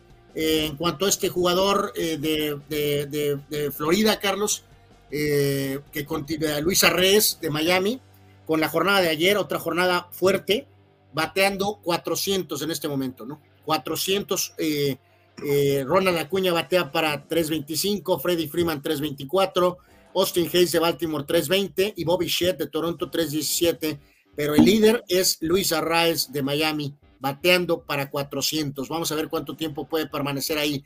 De manera sorpresiva, Carlos, los Rojos de Cincinnati asumen el primer lugar de la división central de la Liga Nacional eh, se han enrachado completamente, tienen la aparición de este joven pelotero. Eh, Cincinnati, medio juego de ventaja sobre Milwaukee. Los rojos han ganado nueve partidos en fila, están en fuego, literalmente, y por, curiosamente, Piratas se ha caído siete derrotas en fila para los Piratas. Y en cuanto al anuncio del día de hoy, eh, ¿te acuerdas de lo que ha sido el, el juego este eh, por el tributo a la película, ¿no, Carlos? De Field of Dreams. Field of Dreams, ajá. Ahora Major League Baseball anunció el día de hoy que Cardenales y Gigantes van a jugar eh, el próximo año en esta fecha en Rickwood Field. Rickwood Field es el parque más antiguo en los Estados Unidos y era eh, el, lugar donde jugaban los Birmingham Black Barons de la, de, las Negro, de la Negro Leagues. Así que es un lugar eh, muy, muy activo y ahí se va a jugar este partido de Cardenales y Gigantes justamente dentro de un año en Rickwood Field. Hacemos eh, eh, rápidamente lo, que es oh, el día de hoy. El equipo de los Dodgers se va a estar midiendo en el duelo de vecinos a Los Ángeles de Los Ángeles en Los Ángeles o los Serafines de Anaheim o de California o como usted quiera porque le han cambiado como mil veces de nombre. Va Clayton Kershaw con cuatro, ocho ganados, cuatro perdidos en contra de Reed Detmars, un ganado, cinco perdidos en lo que va de la temporada de las grandes ligas. Así que el caballo, todos los caballos, aparece en la lomita para los Dodgers el día de hoy y nos escribe precisamente Víctor Baños diciendo hoy le pido a Kershaw que casi tire el juego completo contra los Angelitos. ¿Quién diría que tiene el mejor récord de los Dodgers? Es el caballo de todos los caballos, mi querido Víctor. No hay ni para dónde eh, mostrar el más ligero asomo de duda, a pesar de que pues, es un veteranazo, eh, la calidad ahí, ahí está. Y dice eh, Víctor, nuestro, bueno, nuestro backup catcher batea para 108 y no saca a nadie en segunda. Sigue solo porque es el catcher de, de Kershaw y es muy respetado en el dogout, ¿no? No, bueno, por eso te decía, es que un catcher tiene que saber manejar a, su, a, su, a sus pitchers. Hay lanzadores que no se hallan con otro catcher más que con uno. Eh, tal es el caso, por ejemplo, de Fernando, en toda Valenzuela, que eh, tenía a Mike Socha como su, como su Kirurris, ¿no? Este, ya nos estás diciendo lo de, lo de Kershaw. Eh, y a lo mejor, pues no es tanto los, los otros atributos, sino el hecho de que el pitcher se sienta cómodo con, con, el, con el catcher, ¿no? Dice Víctor que Miami también anda ahí en zona de comodines. Eh, sí, sí, sí, sí. Eh, en este caso eh, no es lo ideal esto de los catchers, pero con estos grandes pitchers estrellas, Carlos, a lo mejor les das poquito el beneficio de la duda, ¿no? ¿Se acuerdan? Pasaba mucho con Atlanta, con Eddie Pérez, ¿no? Que Madux no le gustaba trabajar con Javi López, ¿no? Y, entonces, pues literalmente por eso cargaban con Eddie Pérez, ¿no? siempre se decía, eh, no, pues es que eh, Javi López necesita tener un día de descanso, ¿no? Ok, pero se acuerdan mucho en los playoffs que era un tema de que Maddox tenía que pichar con Javi López en los playoffs porque Javi López era un gran bateador. Y entonces siempre fue factor ese tema de que Maddox tenía que tener un catcher distinto en, los playoffs, en los juegos importantes. Y para hoy los Yankees de Nueva York se enfrentan a al equipo de los Marineros de Seattle, allá en Yankee Stadium. Por los Marineros va George Kirby, seis ganados, cinco perdidos, en contra del as de la rotación neoyorquina, Jared Cole, siete ganados, un perdido, 2.75 limpias en la actividad generada para el día de hoy. El juego de los Yankees, 4 de la tarde con 5 minutos. El de los Padres va a las 6:45 y el de los Dodgers contra los Angels a las 7 de la noche con 7 minutos. Así que así están las cosas en el eh, Rey de los Deportes, en el béisbol. Dice Dani Pérez Vega, los rojos ya cortaron a Will Myers. Dice, lo quiero de regreso en San Diego, batea más que Cruz y que Carpenter. Es como si yo dijera que quiero de regreso a Roger Martínez, Daniel Pérez Vega. Eh, ay, caray, Dani, eso está interesante lo que planteas, ¿no? ¡Wow! Eh, mm, a ver. Eh, sí, realmente Myers no encaja en lo que Cincinnati está haciendo ni remotamente. No creo que pase lo de los padres, pero, Dios, no sé, a ver. No, no sé si podría descartarlo totalmente, ¿no? Y bien dicen por ahí en mi rancho que nadie es profeta en su tierra. Y la realidad es que cada vez nos damos tremendos guamazos este, eh, eh, cuando revisamos que muchas de nuestras figuras no son respetadas ni queridas eh, como deberían de serlo. Hace ratito yo pugnaba por un homenaje real a la dimensión que llegó a tener como deportista el tenista ensenadense Raúl Ramírez y mientras en México es motivo de pitorreo y de ataques y de, de mal rollo, eh, en España le siguen teniendo una altísima estima y se le siguen rindiendo homenajes legítimos de, de, mutuo propio por ellos. Los españoles eh, eh, siguen idolatrando a Hugo Sánchez que recibió un homenaje más. Sí, eh, fue él y otros, otros eh, importantes eh, elementos de la historia madridista, Carlos, que estuvieron en una especie de museo en Madrid que tiene connotación de fútbol, ¿no? Entonces, estos, estas fotos que el propio Hugo puso, vale la pena destacarlas. ahí está con Pedro Mijatovic, con Luis Figo, este, está con Fernando Morientes, y más importante, en la foto de la izquierda más amplia, eh, por ahí estaba también invitado Gary Lineker, ¿no? El, gran goleador de Inglaterra, eh, que de alguna manera fue eh, contratado por el Barca para tratar de ser rival directo de Hugo. Lineker jugó bien, pero no, evidentemente, con los resultados que Hugo tenía. Así que ahí esa foto llama mucho la atención. Hugo Sánchez y el gran Gary Lineker. Y como bien lo dices tú, súper respetado Hugo Sánchez en España, en Madrid, por supuesto, y aquí lamentablemente México eh, no, se le, no se le da, no se le da. Eh, mucha gente sí lo valora, pero también hay mucha gente que, lo ataca con mucha hazaña y la verdad es una cosa muy triste, ¿no? Y si bien hablamos de el mejor delantero del Real Madrid en el siglo XX, pues eh, hay otros que tratan de forjarse su propia historia en segundas oportunidades y es un hombre que ya habíamos mencionado de una u otra manera y ayer les eh, platicábamos precisamente de José Lu y, de su llegada al Real Madrid, buscando una segunda oportunidad eh, dentro de lo que es el plantel, el plantel merengue, ¿no?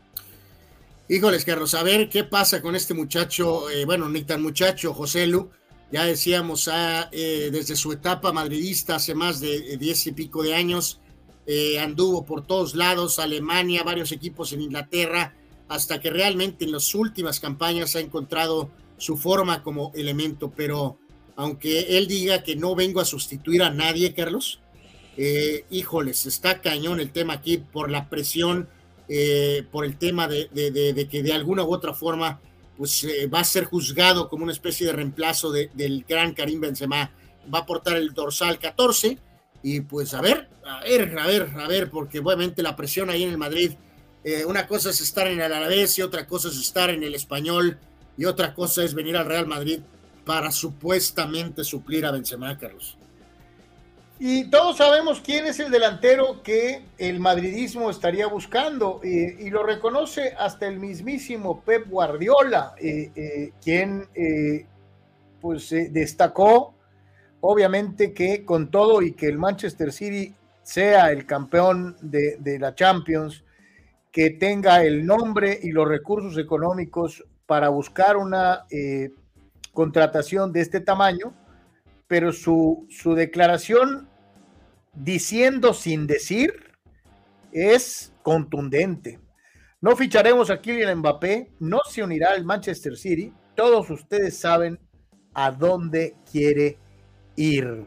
Y yo eh, me pregunto si alguien tendrá dudas, Anuar, de a dónde quisiera ir Kylian Mbappé. Pues sí, Carlos, pero de que, de, de que, eh, de que donde quiera y de donde vaya, pues ya veremos, ¿no? Esto fue un evento en Barcelona ayer este, fue así entre broma y broma, pero, pero, pero también con una dosis de tremenda realidad, ¿no? Entonces, eh, pues ya veremos al tiempo, Carlos. Yo, yo sí creo que va a ser factor el tema del United con Mbappé, probablemente Newcastle tal vez por ahí podría estar en la palestra, o sea, eh, eh, la Premier League va a ser una alternativa para Mbappé a la tal vez posible llegada al Madrid eventualmente, ¿no? Así que, pues de alguna manera, reitero, eh, Guardiola es obvio que tiene cierta razón, ¿no?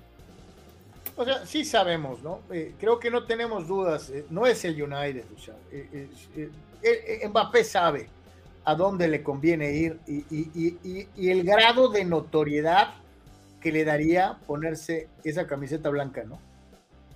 Pues sí, en teoría, Carlos, pero no sé si va a pasar, la verdad. Dice Dani Arce, mi fanatismo por el Madrid empezó por Hugo por allá del 88. Aún recuerdo cómo me subía al techo de la casa para mover la parabólica y encontrar los juegos del Real Madrid.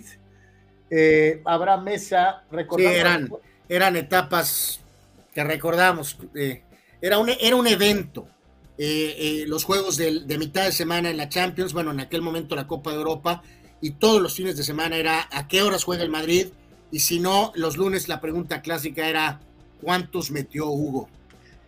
Habrá Mesa recordando la mejor época del canal E! Entertainment Television. ¿Cómo no recordar a la hermosa presentadora Brooke Burke, que hacía que me desvelara viendo su programa en ese canal? She was hot, dice Abraham. Eh, había otra dama, eh, Jules Asner se llamaba también esto, se llama esta chica. Este, sí, eran, está muy fuerte el canal. No, pero Brooke Burke salía en un programa que Sí, en el programa este de la, de la, de los viajes y. Un montón de chavas en bikini, este, era obligado, ¿no? Sí, sí, sí, era, era, de enorme atractivo. Era de un gran interés, de un gran interés. De un gran interés cultural. Efectivamente, y además, sobre todo para la gente que nos gustan los viajes, Anual. Claro, conocer los restaurantes. Y... Eh, efectivamente. Este, además, ella también salía eh, eh, con ropa adecuada para los lugares que visitaba. Claro, hace mucho calor en, en Ibiza. Efectivamente, entonces era muy, muy atractivo ver ese programa, muy instructivo eh, de una u otra manera. Este, no me acuerdo el nombre del programa, a ver si ustedes se acuerdan, fulanos, este, ¿cómo se llamaba el programa que conducía Brooke Burke en E! Entertainment Television? Este, fue muy famoso en su época, muy, muy famoso en su época dice Fidel Ortiz, ¿qué opinan de que Luis Enrique firmó como técnico del PSG comiéndole el mandado al sobrevalorado y conformista Marcelo Gallardo? Eh, bueno, todavía hay que esperar a ver qué onda con eso del tema de Luis Enrique en el PSG, ¿no? Eh, ya, a ver, todavía, yo no lo asumo todavía como cerrado, ¿no? Eduardo de Sandigo, es claro que Mbappé terminará en merengue y el United va a pelear por él. Creo que el equipo, al equipo inglés le hace más falta, dice Eduardo. Eh, no, pues le hace falta a los dos, pero, pero, pero sí, yo todavía no, no estoy tan seguro que esto sea, que esté cerrado, ¿no? El tema de, de, Mbappé a algún equipo eh, Premier, ¿no? Marco Verdejo, le voy al Madrid por culpa del macho y, era, y es un deleite eh, verlo en sus análisis, dice Marco. Totalmente de acuerdo, mi querido Marco, que a veces tiene puntos de vista diferentes, pues ok, pero todo el mundo tiene derecho a decir lo que quiera, ¿no? medio extremo a veces Hugo, pero yo también concuerdo con él. Eh, eh, yo a mí me gusta ver trabajar a Hugo Sánchez, esa es la realidad. Anuar, ¿qué onda con un cucu? No, eh, parte de, ahorita ya tengo más, para ahorita mencionar resultados, Carlos, de más partidos ya finales, aparte de lo cristiano, eh, Christopher Nkunku, este jugador francés que había estado jugando eh, con muy buenos resultados en el Leipzig, en, Alemania, otra de las incorporaciones millonarias del Chelsea, otro jugador, de alguna forma por eso el Chelsea no quiso ir o no pudo, no, no, no retuvo a Joao Félix, porque la lana la pusieron en este jugador. Eh, recordarán, se quedó fuera de la pasada Copa del Mundo por lesión.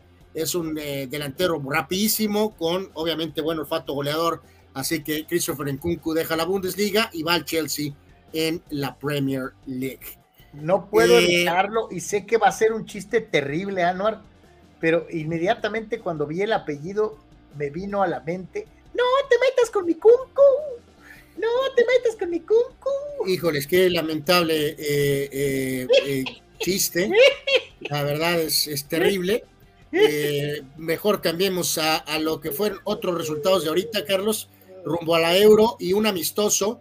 ¿Qué tal el amistoso? Es Sadio Mané, Carlos, y este y en este caso eh, le gana eh, el equipo de Mané, Carlos, la selección de a Brasil 4 a 2, Carlos. 4 a 2. Así que espero que Ancelotti, pues, Imagínate, Brasil está hablando, Carlos, amigos, de que Ancelotti estaría para el equipo carioca dentro de un año, Carlos. O sea, se, van a, se van a aventar algo así, Carlos. Se van a aventar un año con interinato. Sí, o sea, eh, estarían un año con interinato esperando que termine el contrato de Ancelotti con el Madrid, Carlos. Eh, ah, no estoy seguro, Senegal le tunde a Brasil. Es que también, yo te digo algo, Anuar, en la Confederación Brasileña de Fútbol ha, de decir de a cómo ha de ser la cláusula de rescisión de Ancelotti con el Madrid. Sí, claro, totalmente, ¿no? Y el Madrid ahorita evidentemente se volvería eh, furioso, Carlos, si, si Ancelotti tira al equipo literalmente ahorita, ¿no? Mané, que se perdió la pasada Copa del Mundo, eh, pues marcó un par de goles. No es normal ver a Brasil perdiendo cuatro goles a dos. Esto es un partido amistoso. En juegos eh, también amistoso, Colombia. Colombia, Carlos, le ganó a Alemania 2 a 0. Eh, evidentemente esta Alemania ya no es la Alemania de antaño, pero será el sereno. Eh, Díaz y Cuadrado con los goles. Colombia le ganó a Alemania en partido amistoso. Bélgica sin el renegado Courtois, Carlos, y con Lukaku de capitán, le gana, gana su partido 3 por 0 el día de hoy. Y Noruega, vaya, Noruega, finalmente Noruega gana un partido, eh, en este caso eh, Haaland y Noruega eh, ganan el partido del día de hoy, que esto es, reitero, rumbo a la Eurocopa. Noruega le gana a Chipre, ¿no? Santo Dios, 3 a 1, dos goles de Haaland, uno de ellos de penal, y decíamos en el caso particular de Bélgica, le ganó a Estonia 3 a 0 con dos de Lukaku que portó el gafete de capitán. Y ayer platicábamos que hay un dimes y diretes que eh, con la baja de Courtois, que se largó de la concentración porque no le habían dado el gafete de capitán a él el partido previo. Recordar otra vez que incluso el capitán del equipo pues es de Bruyne, este, que está lesionado. Así que está ahí medio raro el tema con Courtois, ya veremos qué pasa en las siguientes semanas, ¿no? Ahí están resultados al momento, señoras y señores, dentro de lo que es eh, eh, el fútbol internacional. Y eh, vamos a ir a una breve pausa. Regresamos con un par de temas NFL y con más cosas. Estamos en Deportes. Estamos de regreso tras una brevísima pausa de 20 segundos. Notizona MX.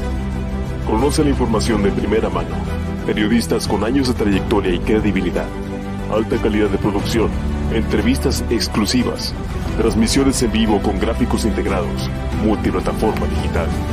Notizona MX la conversación es contigo. Estamos de regreso en Deportes, señores señores, y eh, a platicar con todos y cada uno de ustedes de un poquito. Eh, hay, declaraciones que a veces se hacen con las tripas y hay otras que se hacen eh, pues, de mala manera. Y en el caso de un tipo que ya dio muestras irrestrictas de ganar y de saber hacerlo, y aunque llegues, y aunque llegues al Super Bowl y lo pierdas, sigue siendo importante pues eh, es mejor quedarse callado. Pero no me extraña de dónde viene el, ataque.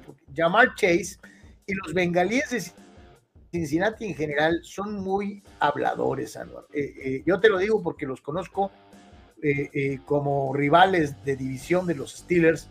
Y no es la primera vez en donde se da un tipo de declaración de estas características. Así ha sido en diferentes encarnaciones, épocas y años de jugadores que militan en ese equipo, a los que pues les gusta tirar bravatas, ¿no? Sí, eh, en, esta recta final, checa el chat, ¿no, Carlos? Este, en este sentido, eh, tienes razón, eh, no hay la percepción de que el coreback Borrow, Carlos, es un hablador, pero pues otros jugadores sí. Y como dices tú, con otro coach, pero recordamos a TJ Guzmanzada y al propio 8-5, y ahora Jamar Chase la ha empezado a hacer así, a ver si no pierde la cabeza cuando se vuelven locos estos receptores estrellas, Carlos. Pero bueno, pues Mahomes lo acabó, Carlos. Literalmente, pues le respondió con anillos de campeonato eh, así que, pues sí, sí, Cincinnati es un buen equipo, tienen un gran coreback, pero pues habrá que ganar y para ganar va a haber que pasar por los Chiefs y Mahomes, Carlos, y sabemos que Burrow es un gran coreback, o sea, su coreback es muy bueno, pero da la casualidad de que eh, pues eh, no tiene lo que sí tiene Mahomes, ¿no? Que son esos anillitos en la mano. Totalmente de acuerdo, totalmente de acuerdo, ¿no? Así que pues le contestó con estilo, como dicen por ahí, cachetada con, con guante blanco, literalmente, Mahomes a Jamar Chase, ¿no? Eh, por aquí Carlos preguntaba eh, Eduardo Castañeda sobre Coca y que lo que declaró Coca. Pues de ayer platicamos, mi querido Eduardo, con las primeras declaraciones que le dio Azteca y a David Medrano. Ya lo de la llegada al aeropuerto, pues fue una cosa, pues este, una locura fuera de control. Pues, ¿qué más quieren? ¿Qué puede decir este mi querido Eduardo? Pues que, pues que él quería seguir, acuérdate, y que pues le dieron crán o sea, pues ya. lo que dijo, ¿no? De que no le dieron chance ni siquiera de defenderse, ¿no? O sea, eh, pues sí, sí, este. Fue unilateral, sí, fue a la brava, sí, eh, pero no sabemos todo lo demás. ¿no? Y, el mismo Eduardo pregunta que qué es lo mínimo que tendría que hacer el Jimmy para llegar al Mundial de los 26. Nada, no tiene nada que hacer, Eduardo. Eh, o sea, porque no, porque no debe de llegar. Así de sencillo, ¿no?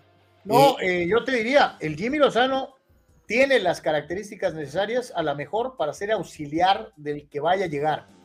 Y, después. Y ya después pensar en. Tal vez, ¿no?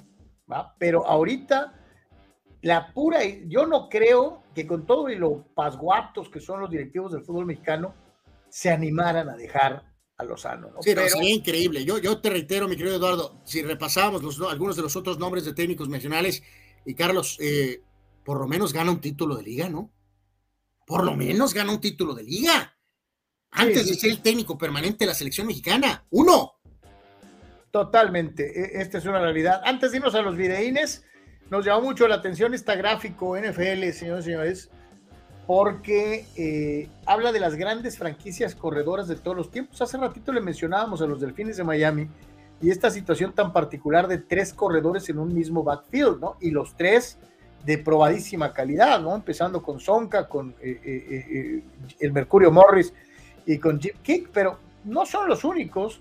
Hay otras franquicias que se han caracterizado a lo largo de su existencia por tener a grandes corredores que son parte de las listas de los famosos GOATs en, en la posición de todos los tiempos. Aparecen los Rams, aparecen los Titanes de Tennessee, aparecen los Vaqueros de Dallas los aceleros de Pittsburgh y los potros de Indianápolis. Fíjate, eh, aquí, aquí, Carlos, estamos hablando de juntar corredores de diferentes épocas, ¿no?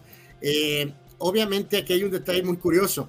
Eh, Eric Dickerson y Marshall Falk, Carlos, aparecen en, las en dos equipos, tanto con los Rams como con los Colts, Carlos. Es un detalle evidentemente muy curioso porque obviamente jugaron con ambas franquicias. Eh, mucha gente a lo mejor se va con la fama tal vez de los Cowboys, Carlos.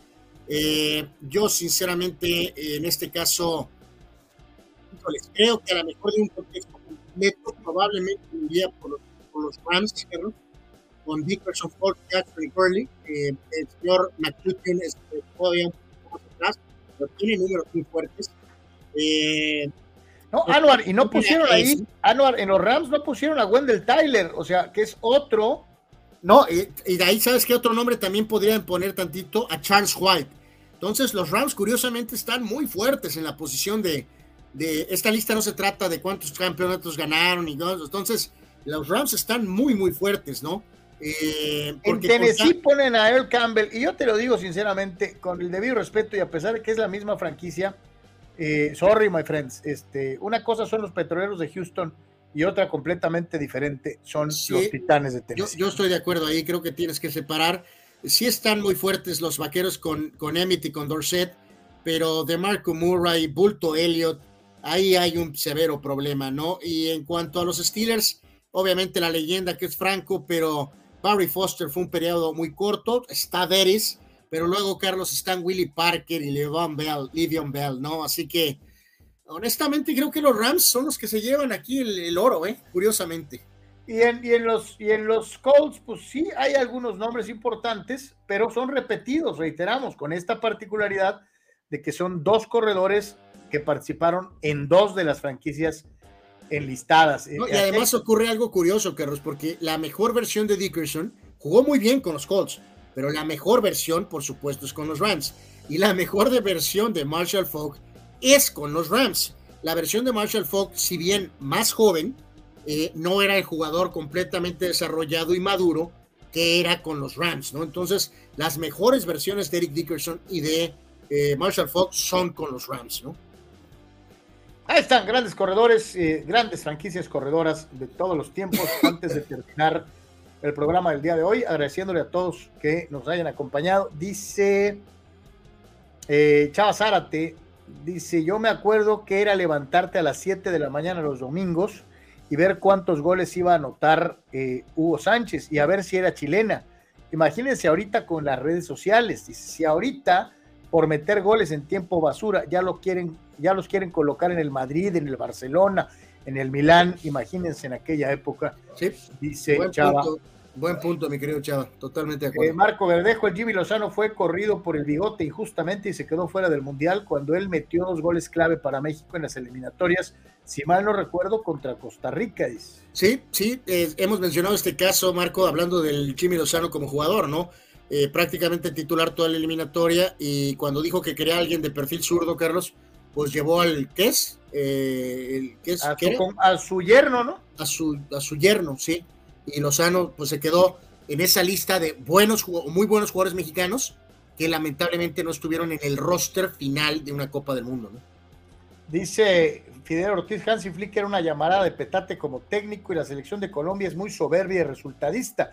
Y cuando le gana potencias como Alemania ya se creen candidatos a ganar eh, bueno, en modo Fidel, Carlos, sí sabemos que a veces a Colombia se le puede ir a la cabeza cierta cuestión, pero lo de Alemania sí es, de, sí es muy cuestionable, lo de Hansi Flick, Carlos. Eh, la verdad es que sí, ¿no? Este, Alemania no es lo que era antes, ni remotamente, ¿no?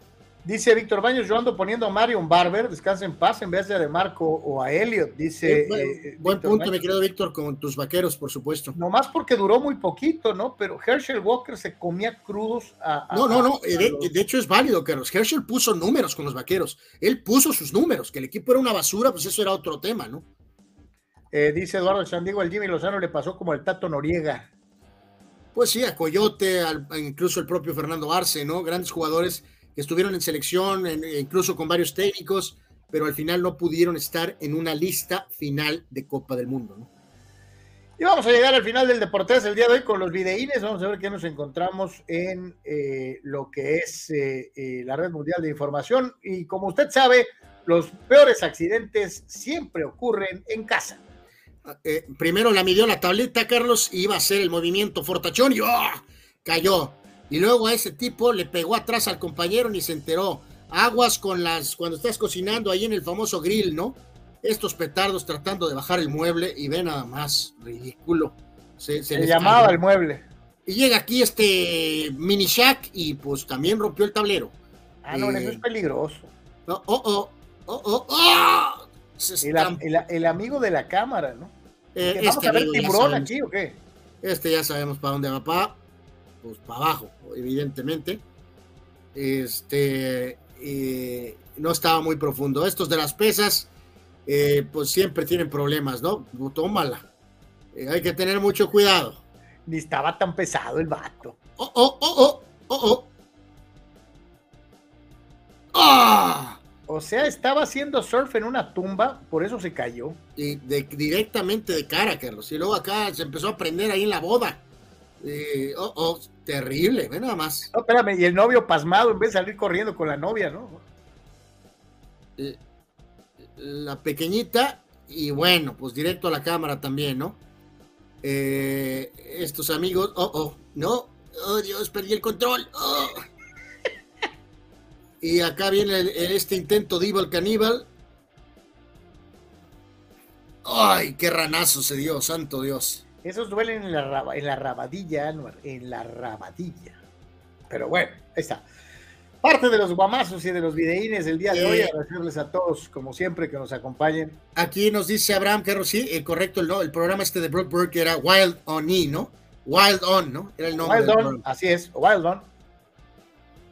Era muy divertido. Este, eh, eh, eh, bueno, la verdad ni divertido era, pero ahí estabas, ¿no?